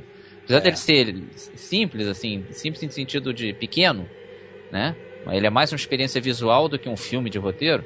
Mas é muito inteligente aquilo, pô, é fantástico, cara. Deve ter sido de babar, mesmo com o pessoal babava. Ele foi ganha, exatamente ganhando público com o tempo, né? O pessoal é. começou a voltar, a MGM queria tirar o filme do mercado, os próprios distribuidores, ó, oh, não tira não, porque tá crescendo aqui. Cada vez vem mais gente, tem gente que fica voltando. As pessoas... Mas dizem que tinha uma galera lá que achava é, chapadona pra ver é. aquela cena do portal, né? Da viagem de Júpiter. Tomavam, tomavam ácido e ia pra lá pra ver aquela cena Demais, do, do Stargate, né? Aliás, eu acho que aquilo é outra coisa que eu acho que deu uma envelhecida ali. Eu acho que os efeitos ali não Cara, eu acho pegar... que não, cara. Eu acho que funciona. Funciona, mas é um pouco longa, assim. É, é, demora bastante. É mais ou menos... Mas o filme todo, né, assim, os planos são bem... São lentos. Contemplativos. Mas passa bem... a ideia de espaço, né? Acho sim, bem sim. maneiro isso. Tá no ritmo e, ali, O que eles né? fizeram para aquela questão da gravidade, né? Aquela nave onde eles estão, o cara faz um ele faz um Cooper circular dentro ele é da muito... Eles construíram ali um, aquela cabine existia. Aquilo rodava. Eles é. construíram uma grande roda de, ha de hamster aqui. Pois é, né? gastaram 750 mil dólares, que era um baita de um dinheiro na época. Aquilo ficava quente demais. Tinha um sistema de ventilação para tirar o ar quente, dar uma refrescada, porque aquilo era um forno lá dentro. E para dar a impressão que o cara realmente estava correndo num lugar sem gravidade e tal. Um negócio altamente engenhoso, né? Não, é fantástico. um absurdo aquele negócio. É uma roda gigante. Ele construiu uma roda gigante para fazer aqueles planos ali dentro. Né? Não pode esquecer também o Hall 9000, né, cara? Que marcou a época total. Assim, pô, um personagem que não existe, não é uma pessoa e marcou a história do cinema, pô. Todo mundo conhece o Hall 9000, né? É. Não precisa ser cinéfilo para conhecer. E, pô, é só uma voz, né? Que é feita até por um cara chamado Douglas Rain. Open the pod bay doors, Hal. I'm sorry, Dave. I'm afraid I can't do that. What's the problem? I think you know what the problem is just as well as I do. This mission is too important for me to allow you to jeopardize it. Tentaram o Martin Balsam, não funcionou, Nigel é. Davenport também não, e acabou usando a dele. E, pô, é excelente, um personagem maravilhoso mesmo, né? Toda é o vilão, aquela... Ele é o vilão do filme. É o vilão, é o vilão e é o cara que mais. O personagem que mais emotivo, né, cara? Ele, mas ele é um vilão trágico, assim, porque ele, na verdade, ele tá tentando proteger a, a, missão, a missão, né? né? Porque é. ele sabe mais que aqueles dois. E, e, no livro isso fica um pouco mais claro. Ele fica em tensão justamente disso, porque ele é um computador que, em tese, tem que dar informação sempre, é a função de um computador. E ele justamente é, é, mandam ele guardar segredo, então ele fica em conflito, e isso vai, vai ferrando ele. E aí ele, ele faz aquele erro, aí ele tenta acobertar, e aí ele se perde totalmente, né? Pô, muito, muito bacana. Toda essa situação dele depois, né, isola, matando aquele outro é, astronauta, aquilo é muito legal. E, é e o desligamento dele é muito clássico. É, né? aquilo é muito tenso, né? Daisy, Daisy. Daisy, Daisy. Give me your answer too. I'm half crazy. All for the love Você sabe que essa música. Essa música é a primeira gravada em computador. É a primeira é, é, a, é a primeira gravada pelo é. computador, né? O computador, o sintetizador cantando gerando uma voz Daisy Daisy. cantando, né? Cantando a Daisy Daisy. É engraçado. Pô, vê o nível de detalhe do Kubrick, né?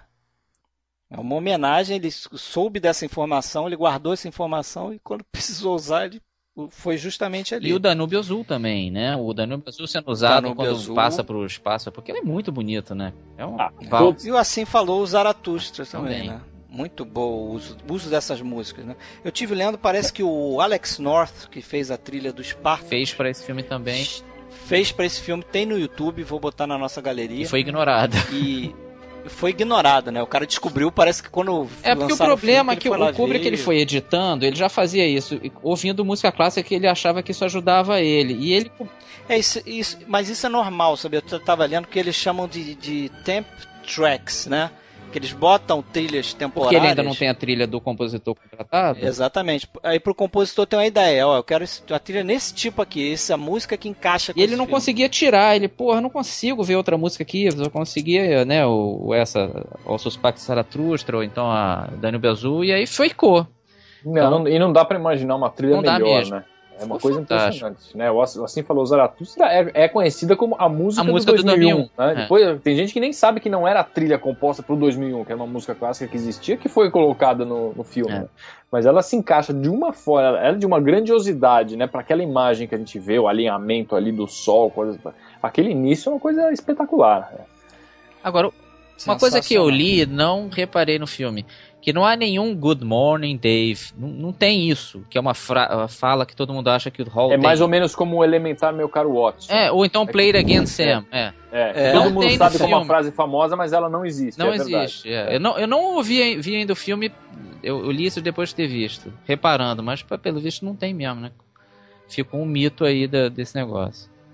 Agora, é um filme que foi muito criticado, muita gente torceu e ainda torce o nariz, porque Assim, é um, uma experiência completamente diferente do que todo mundo está acostumado, mesmo dentro dos filmes de ficção. Né? É um filme dividido vai, em quatro atos, né? Você tem primeiro da e bem diferenciado, a alvorada né? do homem, depois tem a descoberta os, os dois do meio, né? Vamos dizer assim, que são mais próximos do que a gente está acostumado, que é a descoberta do monolito na, na Lua, tem os diálogos. É quando começa o diálogo, depois de quase meia hora de filme, que tem o primeiro diálogo. É. Né? E aí depois você entende que acharam um monolito lá na, na Lua. Na Lua. E aí depois ela tá, tá emitindo, né, ou recebendo sinais em direção a Júpiter, e depois vai ter uma expedição para Júpiter, que é o terceiro ato, que é justamente. Que é um ano e, um ano e meio depois. depois. Né?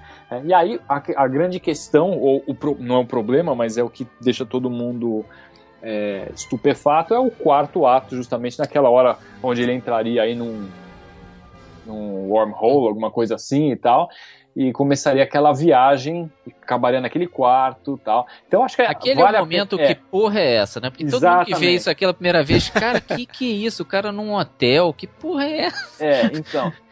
É, o cara tá no quarto, né? Porque você imagina o seguinte, você tá acompanhando a história do, do, do computador que tá sabotando a missão. Sabotando a missão, mas. Então, naquele momento. ele, naquele na verdade, momento, você falou. Tá sabotando tá, é os caras. Ele, sabotando os é. humanos para manter a missão. Mas você fica naquela de, porra, o computador é o mal e tal, né? O cara vai tá vencendo o computador, não sei o quê. O que, o que, que vem tá agora? Assim, você, emba você embarcou, você embarcou na aventura, entendeu? Você embarcou na aventura, tinha o vilão, houve a sabotagem da missão. Depois aquele começo estranho, cheio de macaco, meia hora, nada acontecia, apareceu um monolito, começou uma expedição, você embarcou na aventura. E quando chega no quarto ato, o que acontece até o final e você começa a ver aquela viagem, aquela coisa maluca, o que, que vai acontecer agora? Acaba o filme quando você pensa.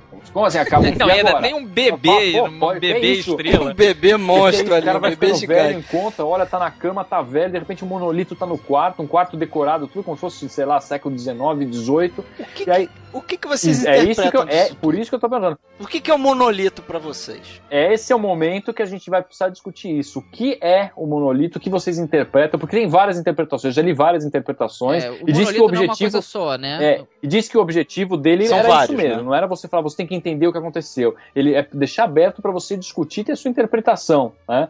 O que, que, que, é o monolito? O que acontece no filme, afinal de contas? Então, nessa. para vocês, que porra é essa?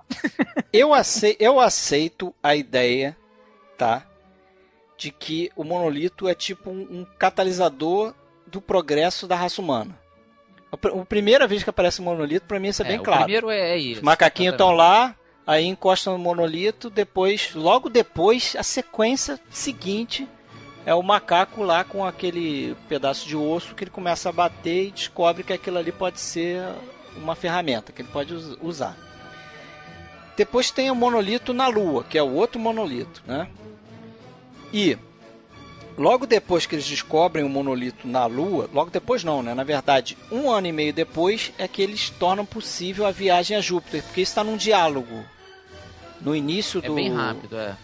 Do coisa bem rápido, eles falam: ah, pela primeira vez vai, vai se tentar uma viagem desse tamanho, a nave Discovery One segue para Júpiter, não sei o que.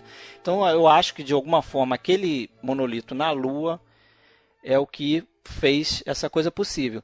Aí depois tem o monolito que flutua no espaço e que vem logo antes da cena do, do Stargate aí, do portal estelar.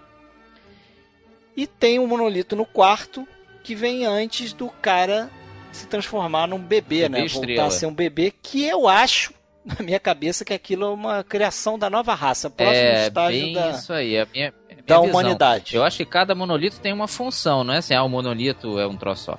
O primeiro é esse que você seria, na minha visão, claro. Seria isso que você falou, seria um catalisador do, do progresso do, do, dos seres que tiveram contato com aquilo. O outro seria tipo um aviso, tipo, ó, bota na Lua, que é o satélite pertinho, se chegar ali para disparar um aviso para os extraterrestres de que é, a gente conseguiu sair daqui e o homem evoluiu, evoluiu esse ponto. ponto? E esse monolito da Lua mandaria para esse para esse monolito à frente, que estaria perto de Júpiter, esse aviso. Então, os humanos captaram isso. Ele está mandando sinais para lá. Por isso que tem a viagem para lá. É, mas em, mas em teoria. Ele, ele traça o caminho é, da mas humanidade. Em teoria, né? aquele, o monolito era uma incógnita. Ele tinha, Sim, sido, claro. tinha sido descoberto um monolito. O monolito poderia ser uma evidência de vida extraterrena. É, claro. Eles foram é? ver qual é, claro. Não é uma, não é uma mensagem bonitinha, é, quem, né? É, quem teria deixado aquele monolito ali? O que, que representaria e por que, que estaria emitindo sinais em direção a Júpiter? O que, que estaria acontecendo é, mas, ali? Mas aí com um detalhe, com um detalhe, né? Quando ele desliga o, o HAL, aparece um vídeo que diz que os homens têm certeza que tem ah, vida sim. alienígena no espaço e tal, tem vida inteligente, por isso que a missão é aquela é, é porque o tá monolito tá é uma certeza disso, né, pô? Troço é, na lua ali. Monolito tá é, enterrado, é, ele chega a falar, pô, parece que foi enterrado é, propositalmente. aquilo não é então, natural. evidência que tem mas esse, eu acho que é bem esse caminho aí. E aí, aquele lance do, do, do hotel, sei lá, do quarto de hotel, se quiser chamar aquilo, seria assim, seria o, a visão extraterrestre do que seria a, é o que eles entendem pro, pro pra cara, pro para aquele né? astronauta. Ele Tentar deixar né? ele ele num, como se fosse um, um zoológicozinho. Deixar ele num habitatzinho ali que eles mais ou menos reconhecem. É claro que os extraterrestres não entendem muito bem como é a vida aqui, então por isso que pegam coisas um pouco antigas. É, é o que eles sabiam dali para deixar o cara bem, ele vive a vida dele inteira, claro que aquilo é uma grande elipse, e até ele virar uma, um novo ser mesmo, um ser à frente, uma evolução na humanidade. É, é a visão que eu tenho e o, o livro então, naque, naque, defende isso. Após a chegada dele naquele quarto, você, você interpreta que houve o contato dele com os extraterrestres. Sim, só que unilateral, né? Não ele falando com os caras ou algo parecido. Seria mais eles estudando o humano e ele depois evoluindo para uma nova visa muito superior ah, ao que a gente que tem aqui. A ideia original do Kubrick era ter extraterrestres mesmo ali interagindo, né?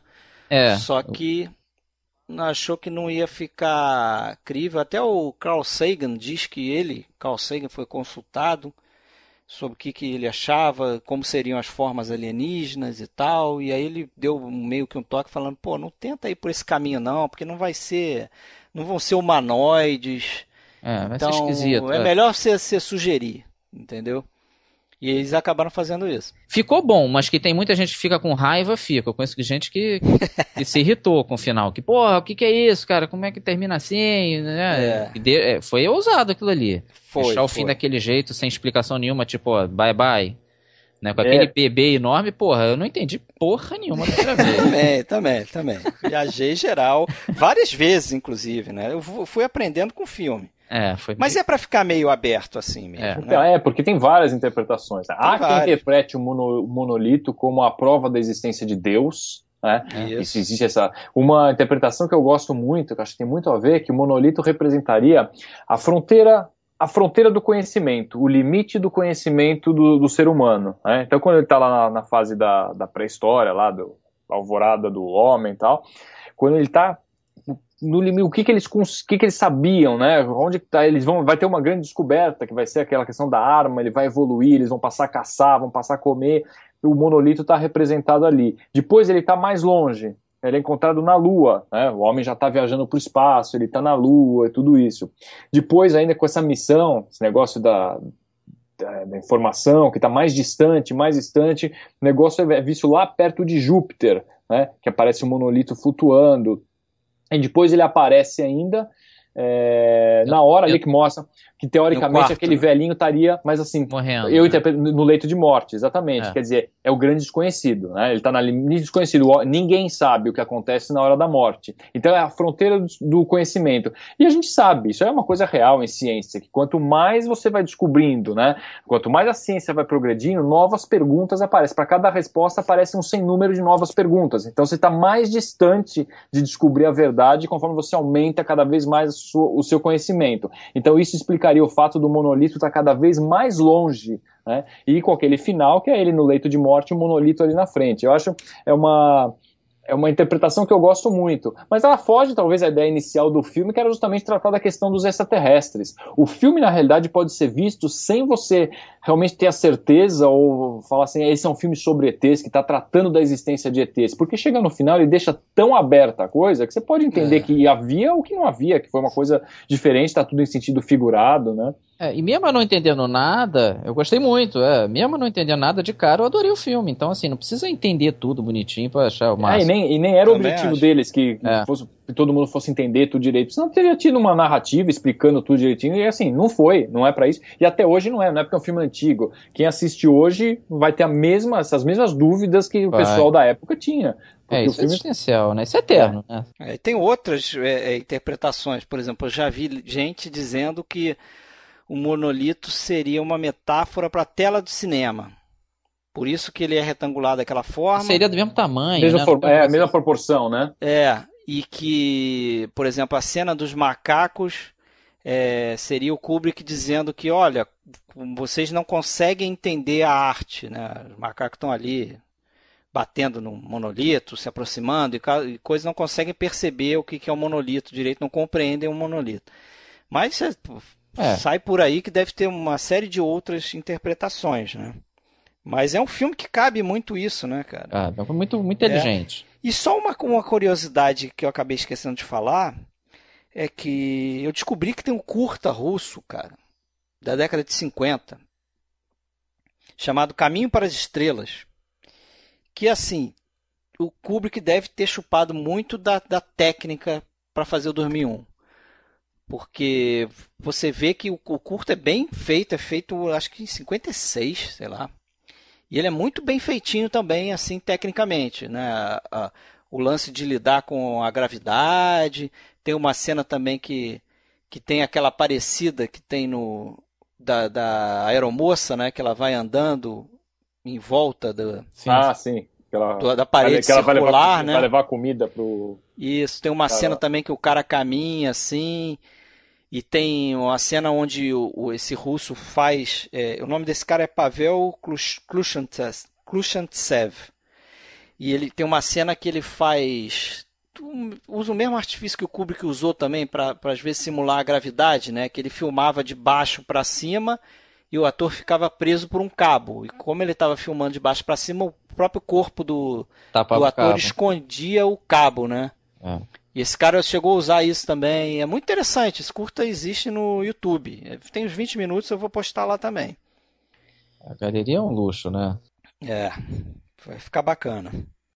Bom, vamos pro próximo, senão não vai dar tempo. Vamos né, pro cara? próximo, é. Mas ah. antes, só rapidinho, só para comentar rapidinho, que em 84 eles fizeram a, ah, sequência, não sei se vocês viram, Vi, 2010. É um bom filme, é um bom filme. O ano que faremos contato, mas eu, eu não, cara, eu lembro de não, não ter é, gostado muito não. É assim, mil vezes inferior. muito. É mil vezes inferior. Tenta explicar muito o que aconteceu em 2001, por que que o Hall deu, deu pau, por que que tem o bebezão, por que que não sei o que. Olha, eu ele não explica filme... tanto, não. Ele é uma continuação mesmo, assim. É, é interessante, cara. Não é ruim, não. Não é um filme porcaria, não. Eu vi não é filme... no mesmo nível, né? Vi uma vez que passou na televisão, mas eu não lembro absolutamente nada. Eu não, eu não devo ter gostado, mas eu não lembro absolutamente não, mas nada. É, é como se eu não tivesse é, visto. É respeitável, não é um lixo, não, assim pode conferir que não é, não é, não é daquelas continuações que você se joga embaixo da, da mesa de vergonha. Dá pra ver na boa. É, boa. Beleza, então vamos seguir aí com Laranja Mecânica, né? As we walked along the flat block marina, I was calm on the outside, but thinking all the time. So now it was to be Georgie the General, saying what we should do and what not to do, and dim as his mindless, grinning bulldog. But suddenly I vidded that thinking was for the gloopy ones, and that the omni ones used like inspiration and what bog sends. For now it was lovely music that came to my aid.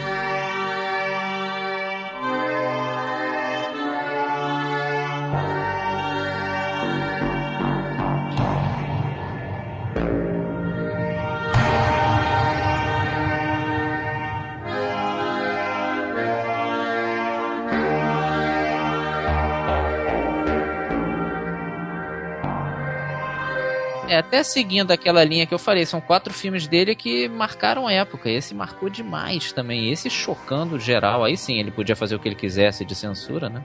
Esse, na realidade, é o filme mais polêmico da filmografia dele. É, né? deixa, o Lolita, é. deixa Lolita no ah, chinelo. No chinelo. Né? É, pois é. Porque da forma como ele lida com violência e com sexo também é. né? É bizarra, assim. Eu, eu, eu já vi esse filme várias vezes, cara. Eu confesso que dessa última vez que eu vi, não sei por que razão eu algumas cenas eu senti, me senti mais incomodado, assim. É? É, com, com a Acho tá violência. Tá velho, né? Talvez. Porque assim, a violência não é explícita. Não, é explícita. Não, não, não, é explícita, mas assim, não mostra sangue, não mostra não. cena que nem, pô, tem lá no Irreversível, que, é. o, que é o cara socando a cabeça do outro com um extintor de incêndio, é. você tá vendo aquilo. Não é aquele, aquela cena que, ela, que ele mata lá a mulher dos gatos lá com, é com aquela Aquilo. obra de arte. Ele corta por, umas, por um plano meio psicodélico, meio surrealista e tal. Não, é, uma, é uma violência muito. As, as cenas são muito perturbadoras, né? O filme são perturbadoras, é perturbador, ainda hoje. É, entendo o que você fala. É. Né, você, pô, aquela cena da invasão e estupro, né? Que ele fica até. É, o cara chutando o velho no chão e quando estupra a, a mulher e cantando Singing in the Rain, né? Singing in the Rain. É maldade total é. E, e, que se diverte. O pior é isso, ele se diverte sendo escroto, né? Não é? É, e é, é, um filme, cara. Não sei se vão concordar comigo, mas o filme não tem herói. Não, nenhum. Não tem herói no filme, né? O Alex é um, um pária. Né? Vocês conseguem torcer para ele? Tem gente que simpatiza com o cara. Eu não consigo, cara. Pois é, mas eu, eu, não consigo torcer. Mas o cara é um pária e ele é simpático. E ele é inteligente. É, é ele é tá carismático, o... né? É carismático, né? Tem essa, essa coisa. E o filme, para mim, tem uma trajetória meio diferente também, né? Porque você tem toda aquela coisa da violência no início, da começa, gangue do Alex lá, vê chutando é. mendigo, é, saindo na porrada com os outros entre caras eles. só na diversão, é. porrada entre eles, estupro com invasão de domicílio, um oh, merdelê geral. Aí depois tem aquela fase da catarse, né? É que o cara sai do, da prisão e sofre praticamente ah, tudo tem ao a reverso. Tortura, tortura para ele deixar de ser mal, né? Mas é longo. Aquela tortura lá, o tratamento Ludovico, né? Exatamente. Só que chega no final, ele meio que sofre uma certa compensação da sociedade. É. E tipo que meio que se dá bem, né? Se dá bem. É. Você acha que ele se dá bem totalmente? Eu acho que ele vai continuar sendo dentro... manipulado ali, mas, mas ele meio que os crimes dele são meio que esquecidos. Sim, e... tá, se dá bem nesse sentido. Em vez de ficar preso um tempão, ele tá liberado, é. tem a simpatia do, dos, politiquetos de sempre, né? É. Querendo aparecer ali por causa disso. E, em tese, parece, dá essa impressão no final, que ele voltou a ter o livre-arbítrio, né? Que ele volta a poder ser mal. Porque aqui, é. todo aquele tratamento Ludovico impede o cara de fazer. Não, a maldade fica meio ingênuo falar isso, mas de ser violento. livre-arbítrio, é. né? É, na realidade é um tratamento de condicionamento, né?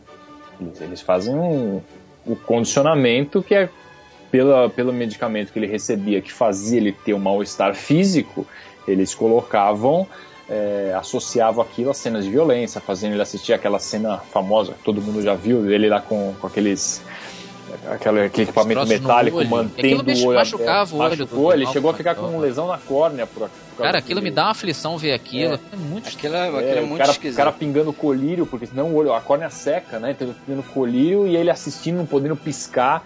É um negócio. Olha, é, é, é o filme da vida do cara, né? Filme da vida do Malcolm McDowell, mas o cara sofreu, né, cara? Pô, ele, esse negócio de ficar com esse ferro no olho. E tem uma cena que, pô, coisa do Kubrick de ficar filmando mil vezes, que gospem na cara dele.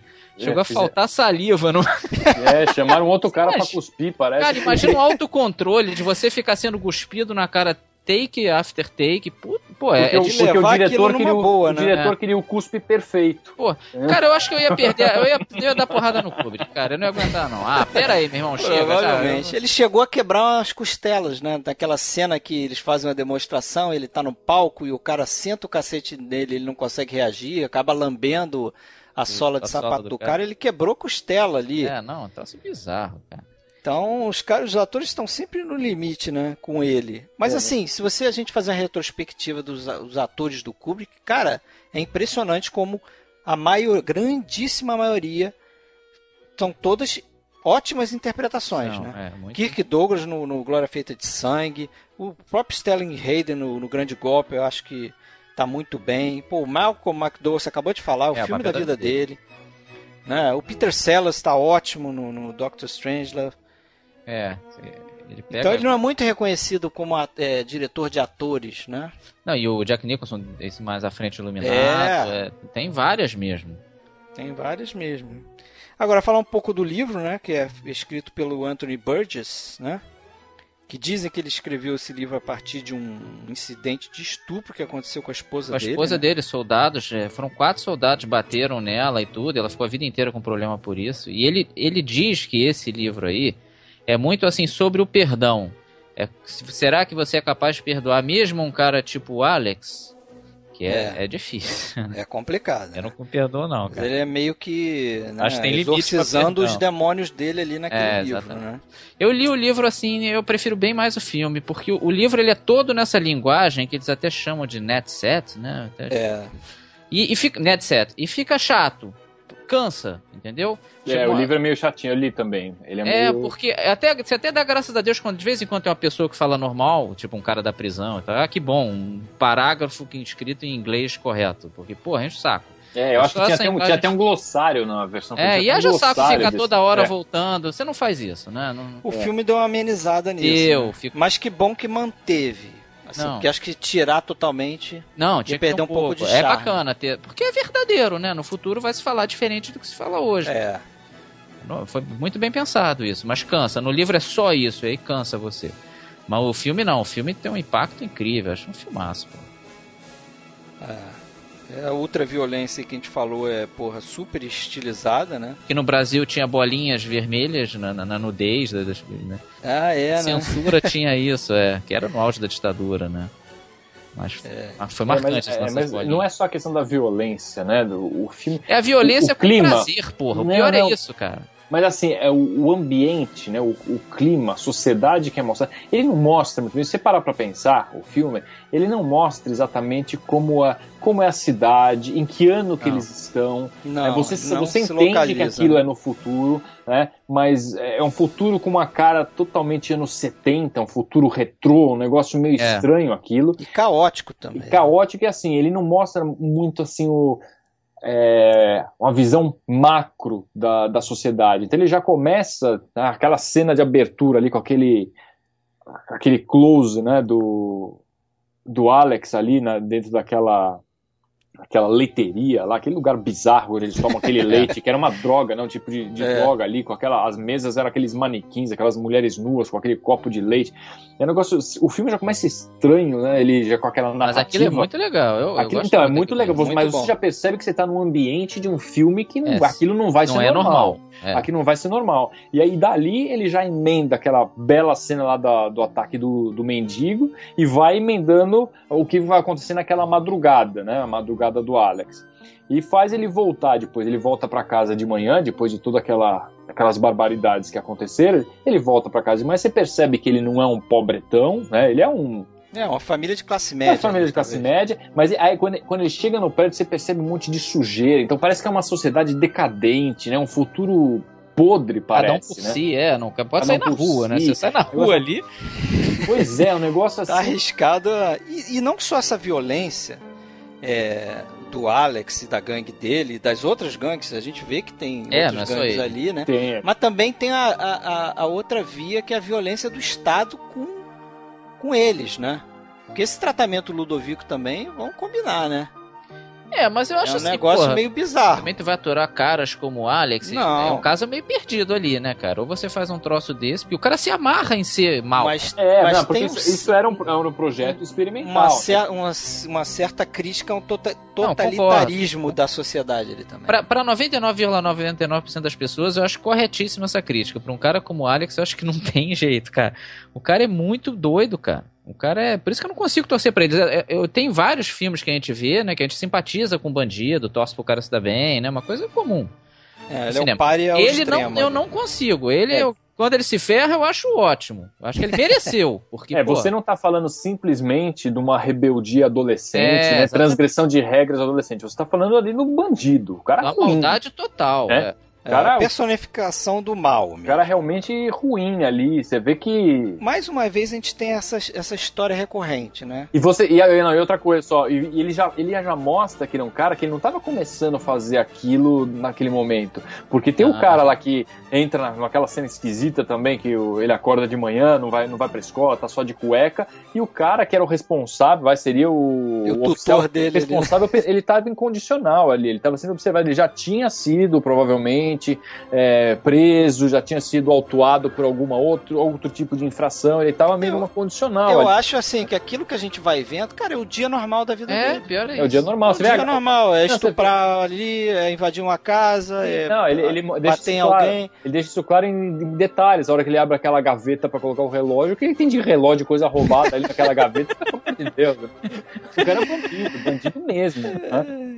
Mas aí, voltando um pouco ao que eu tava falando, é o seguinte, é de novo, a gente tem essa história de malucos da vida real replicarem o que eles veem nos filmes. Ah, pois é. Né?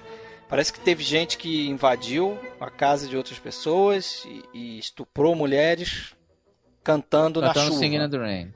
É, que o cara cantava é, Singing in the Rape que né? coisa. Né? Cantando no estupro. E, teve um e aí vai lá os malucos dizendo que foi influenciado pelo filme. E o pior é que foi, né? Num caso desse, você vai dizer o quê?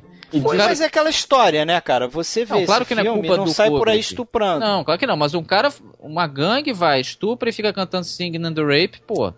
É. é, é influência direta. Não é, tem influência direta. não. Não, não tem como mas fugir, é mas é aquela coisa. É, o, cara, o cara é louco. Ele vai buscar alguma coisa que sintoniza com a loucura. Não, eu, não, dele. eu tô totalmente contra culpar o Kubrick, mas que é uma influência do filme, infelizmente é. Então, um menino também que usou a mesma roupa do, do Alex e, e surrou mendigos também. Pô, é influência do filme, pô. Não tem como dizer que não é.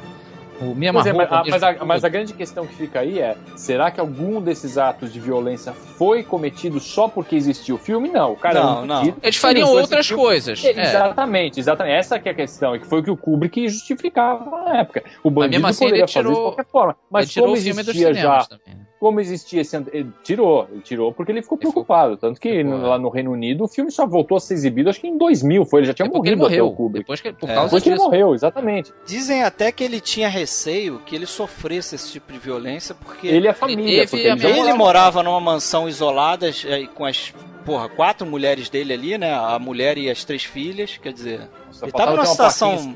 Uma plaquinha escrito home na. É. Na casa, né? Aí ele ia dançar, né? E uma coisa que eu não falei é o seguinte: parece que o 2001 é a primeira vez que ele não usa narração é. no filme. Aqui ele volta a usar narração. Mas de todos esses filmes que a gente comentou até agora, ele usou narração em todos, menos, menos o 2001, né? Mas ele usaria, né, 2001. Inicialmente ele usaria, ele abandonou. Ele acabou desistindo também, né? Mas eu gosto quando e... tem também. Eu gosto, eu gosto da narração desse filme aqui, ajuda muito a narração. Ele usa muito bem a é. narração, é. né, cara? E a narração do, do, do Malcolm McDowell eu acho ótima, cara. A forma dele, dele entregar os diálogos eu acho muito, muito legal. Aquela cena que, ele, que eles lincham lá o coitado do mendigo, que o mendigo fala que não quer viver aqui, nesse mundo sórdido, não sei o que. Aí ele pergunta, mas what's so stinky about it? Ele fala de uma forma. We don't want to live anyway. Not in a stinking world like this. Oh? And what's so stinking about it? About it. É bem inglesão. De... É, bem inglesão e bem engraçado. Né? É, e, e olha, e os, e os figurinos, aquilo é, é um negócio assustador, perturbador mesmo. Porque é. além de ser uma cena de estupro, eles estão com aquela roupa branca, o cara coloca aquele Aquilo é uma roupa de cricket, sabia? Que tem até aquela tem até a proteção, né, ali na...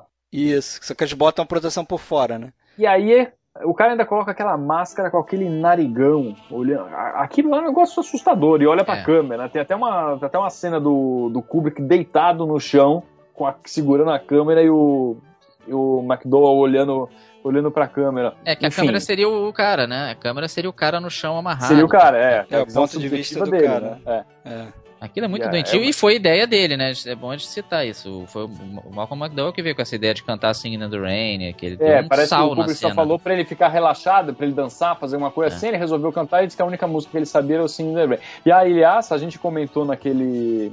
No Cantando na Chuva, né, Fred? Que a gente comentou ah, sobre, sobre a questão que houve depois com o Gene Kelly que teria virado as costas, né? não teria cumprimentado o Kubrick ou o Malcolm McDowell, tem, tem duas versões dessa história, porque ele não tinha recebido é, nenhum crédito pelo Singing the Rain no Laranja Mecânica. E na época a gente comentou, ah não, mas não tem a versão do mas tem, sim, é, os créditos Mas tem, tem no final, pois os créditos é, finais, exatamente. Quando termina o filme, que ele fala, eu estava finalmente curado, toca a música do Gene Kelly. Mas acho né? que o problema ali não foi grana não, foi ter usado a música para um momento de estupro, né, cara? O Gene Kelly ficou puto por isso, né?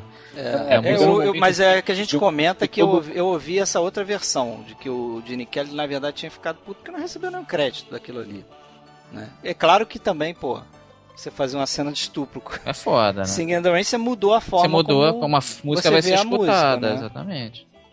Porque, e é, porque inclusive eu li em outro lugar que ele, que ele parece que pagaram 10 mil dólares para usar a música. Não foi um negócio assim que não paga. Não sei se é verdade isso, mas ele teria comprado. Ele sim, comprou, por isso que eu acho que esse do ah. dinheiro não, não, não faz muito sentido, não. Foi pelo é, uso talvez. mesmo.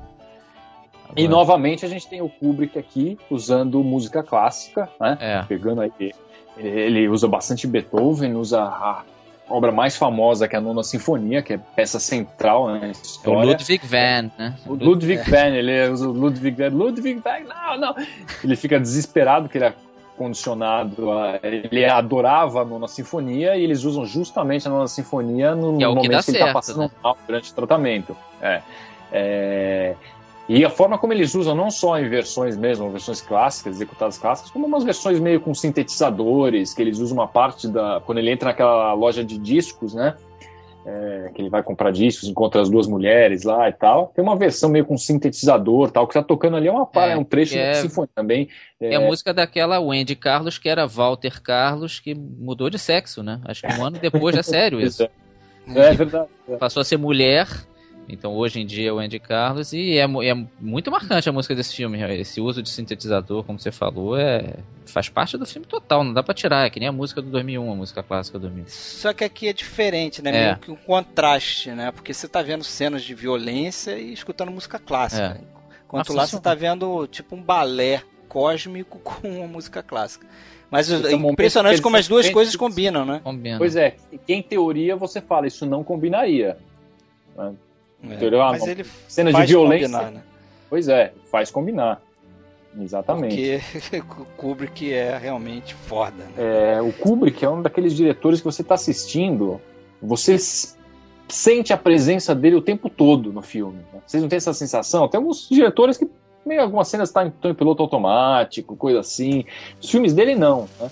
Você percebe que assim as coisas foram idealizadas por ele o tempo todo. Laranja Mecânica talvez seja um dos principais exemplos disso, né? Eu já considerei uma época Laranja Mecânica o melhor filme dele. Vocês consideram ou não? Difícil, né? Pra mim, um dos melhores, mas é, é aquela coisa, você vai vendo e revendo e, e você vai mudando. Eu vou mudando de opinião. Uma hora é um. No momento é o 2001. Pra é, mim. pra mim é 2001, Glória Feita de Sangue, esse e o Iluminado. São os quatro, é. assim, que é muito difícil escolher o melhor é, ali. Então, era dois, 2001, até que recentemente eu vi uma, uma versão melhor, uma versão na tela cheia, tal como deve ser, em alta definição de o Iluminado. Que é, uma coisa excelente. Ah, eu vi também, eu vi no cinema. Eu vi no cinema também. Vai ser tema do próximo episódio. É, né, a gente já está se adiantando, né? É isso aí, mas é uma deixa já, né? É. Mas, bom, mas mais Laranja Mecânica continua sendo dos melhores. E isso que você falou, Fred, continua sendo perturbador. E perturbador em vários aspectos, não só da violência. Tem umas cenas que incomodam, não sei, é, é feitas propositalmente para isso. Mas uma cena que me incomoda muito, até meio ridículo isso, mas quando chega no final, que o, chega lá o o ministro lá, que vai visitar o Alex todo quebrado no hospital, começa a dar comida para ele, falar com ele. aquela abertura de boca dele, aquela abertura. é um deboche total, né? O jeito que ele abre a boca pro cara dar comida na boca é um negócio que. Mas é um polícia é sendo falso pra cacete e ele sendo e ele sabendo também. disso. É, tipo. É, e ele sabendo, embarcando na onda. Eu uso você e você ele... me usa. É. Mas me dá comida aí, é, seu nossa. sacana. É meio isso, né? A gente, a gente não falou, não sei se chegou a falar, que o Kubrick tinha um grande projeto da vida dele, era fazer o Napoleão, né? E acabou é, que não, não foi pra frente. Depois de 2001, né? É, exatamente. Esse filme é, veio é no buraco. É que um filme chamado Waterloo, que é até um bom filme, até gosto bastante do Waterloo, não fez sucesso, isso deu uma travada ali no Kubrick, ele ficou porque era um projeto muito caro, né, esse que ele queria fazer do Napoleão. seria mais ou menos o mesmo escopo do Napoleão do Abel Gance, seria um troço gigantesco. E aí ele acabou o realmente Jack não abandonando. Napoleão, né? É. E consideram que é um dos grandes filmes que não foram feitos, né? Quando sempre que cito assim, pô, que pena que não existe filme tal, esse tá sempre no, na lista ali do top 10 porque teria sido muito interessante, né? Ver um filme grandioso do Napoleão feito pelo Kubrick. É, né? Mas... ele já estava com o roteiro, desenvolvendo o roteiro, já tinha o local para filmar, questão de é. figurinos, é. É, já parece que estava certo que o Jack Nicholson seria o, o Napoleão e tudo, aí veio esse para roubar o doce dele. Aí ele desistiu, talvez corretamente, né? E aí fez. O Laranja Mecânica foi bem mais barato, né? Um filme mais. É, é, ele tentou fazer um filme mais com o orçamento mais E com Luz Natural né? também, do John Alcott, que vai aí no Barry Lyndon, que é o nosso próximo gancho aí, que aí é famoso por isso, por ser um filme usado com luz natural, até perto é, A fotografia se destaca muito, né? Mas isso é assunto para o próximo episódio. Tem mais alguma coisa a acrescentar, ou... Acho que não, né? Acho que, Acho que tá de bom tamanho, né? A gente falou bastante aí. a, gente, a gente já comentou a questão do, das marcas registradas do Kubrick, de mostrar banheiro, as cadeiras de roda, esse tipo de coisa, não? A gente comentou no outro? Não. Diz que em todos os. A gente falou do xadrez. Em todos né? os filmes dele tem uma cena de banheiro, né? Tem, tem, tem, tem cena de banheiro. Você tem, em 2001, você tem a cena lá, lá do banheiro. É, tem duas até, né? Acho que mostra no, no final e tem a cena lá que o, que o astronauta lá vai entrar no banheiro e tem até as instruções de como usar um banheiro sem gravidade, até até um texto, né? No IMDB, se, vocês procurarem, tem um texto que seria, eu não li tudo porque não tive saco para isso, mas e tem alguém as conseguiu ler. É, alguém conseguiu ler, não sei se buscou de algum lugar, tal, que seria não, todas se as pause, dá para ver. É. Todas as instruções de como usar aquele banheiro anti-gravidade, né? É, já pensou uma diarreia no espaço? Pensou? Aí, tem... Aí você ia parar pra ler aquilo ali? No, não ia, né? No, no Doutor Fantástico você tem o banheiro, né? Que é quando tem o suicídio lá do. Ah, é. Do, do general maluco lá, que se suicida tem o banheiro. Tem o Laranja Mecânica, tem o banheiro, tem o Alex mostra ali no banheiro também. É, qual que é o outro que a gente. Lolita tem. Lolita tem também. Tem, porque ele o, ataca o James, ela, ela tá o James Mason ele se fecha no banheiro, né? Tem uma é. hora que ele se fecha no banheiro. Todos os filmes. Tem no. É, do Tom Cruise lá, o De Olhos Bem Fechados também, que ele vai atender a mulher tem. com overdose no banheiro. O Barry Lyndon, o Barry Lyndon, Lyndon que talvez não. Nascido pra Matar tem a cena clássica, né? É, do, o, assassinato. Daqueles banheiros. É. Do, é. Então tem, tem isso também. É, bom, isso é só uma curiosidade e tal que todo mundo sempre lembra da, das cenas do banheiro. Ah, o uso de música, né, muito forte dele, é, é muita coisa, né, um personagem geralmente muito forte no centro. É... Aquela coisa de, deci de, decidir sobre o bem e o mal, né, tem um tema recorrente no, nos filmes dele. Mas enfim, acho que concluímos mais quatro grandes filmes aí, fica faltando a parte final. Com Barry Lyndon, O Iluminado, Nascido para Matar e Olhos Bem Fechados. Isso aí. A gente pode até comentar um pouquinho sobre o AI também. Ah, acho que ah, é, no final. É. Acho que vale a pena sim. Só para concluir. Mas então é isso. Valeu, Marcelo. Um abraço. Valeu, um grande abraço. Até o próximo do Kubrick. Até mais. Ou outro, se você quiser fazer, claro. Sempre convidado a participar. E Sérgio Gonçalves, valeu. Valeu e até o próximo. Abraço.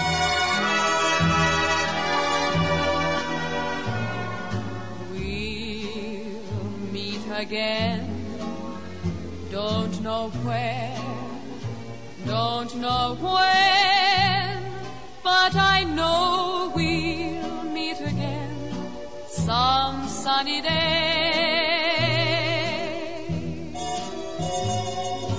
Keep smiling through, just like you always do, till the blue skies drive the dark clouds far away.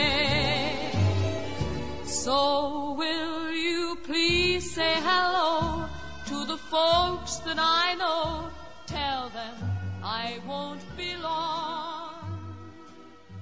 They'll be happy to know that as you saw me go, I.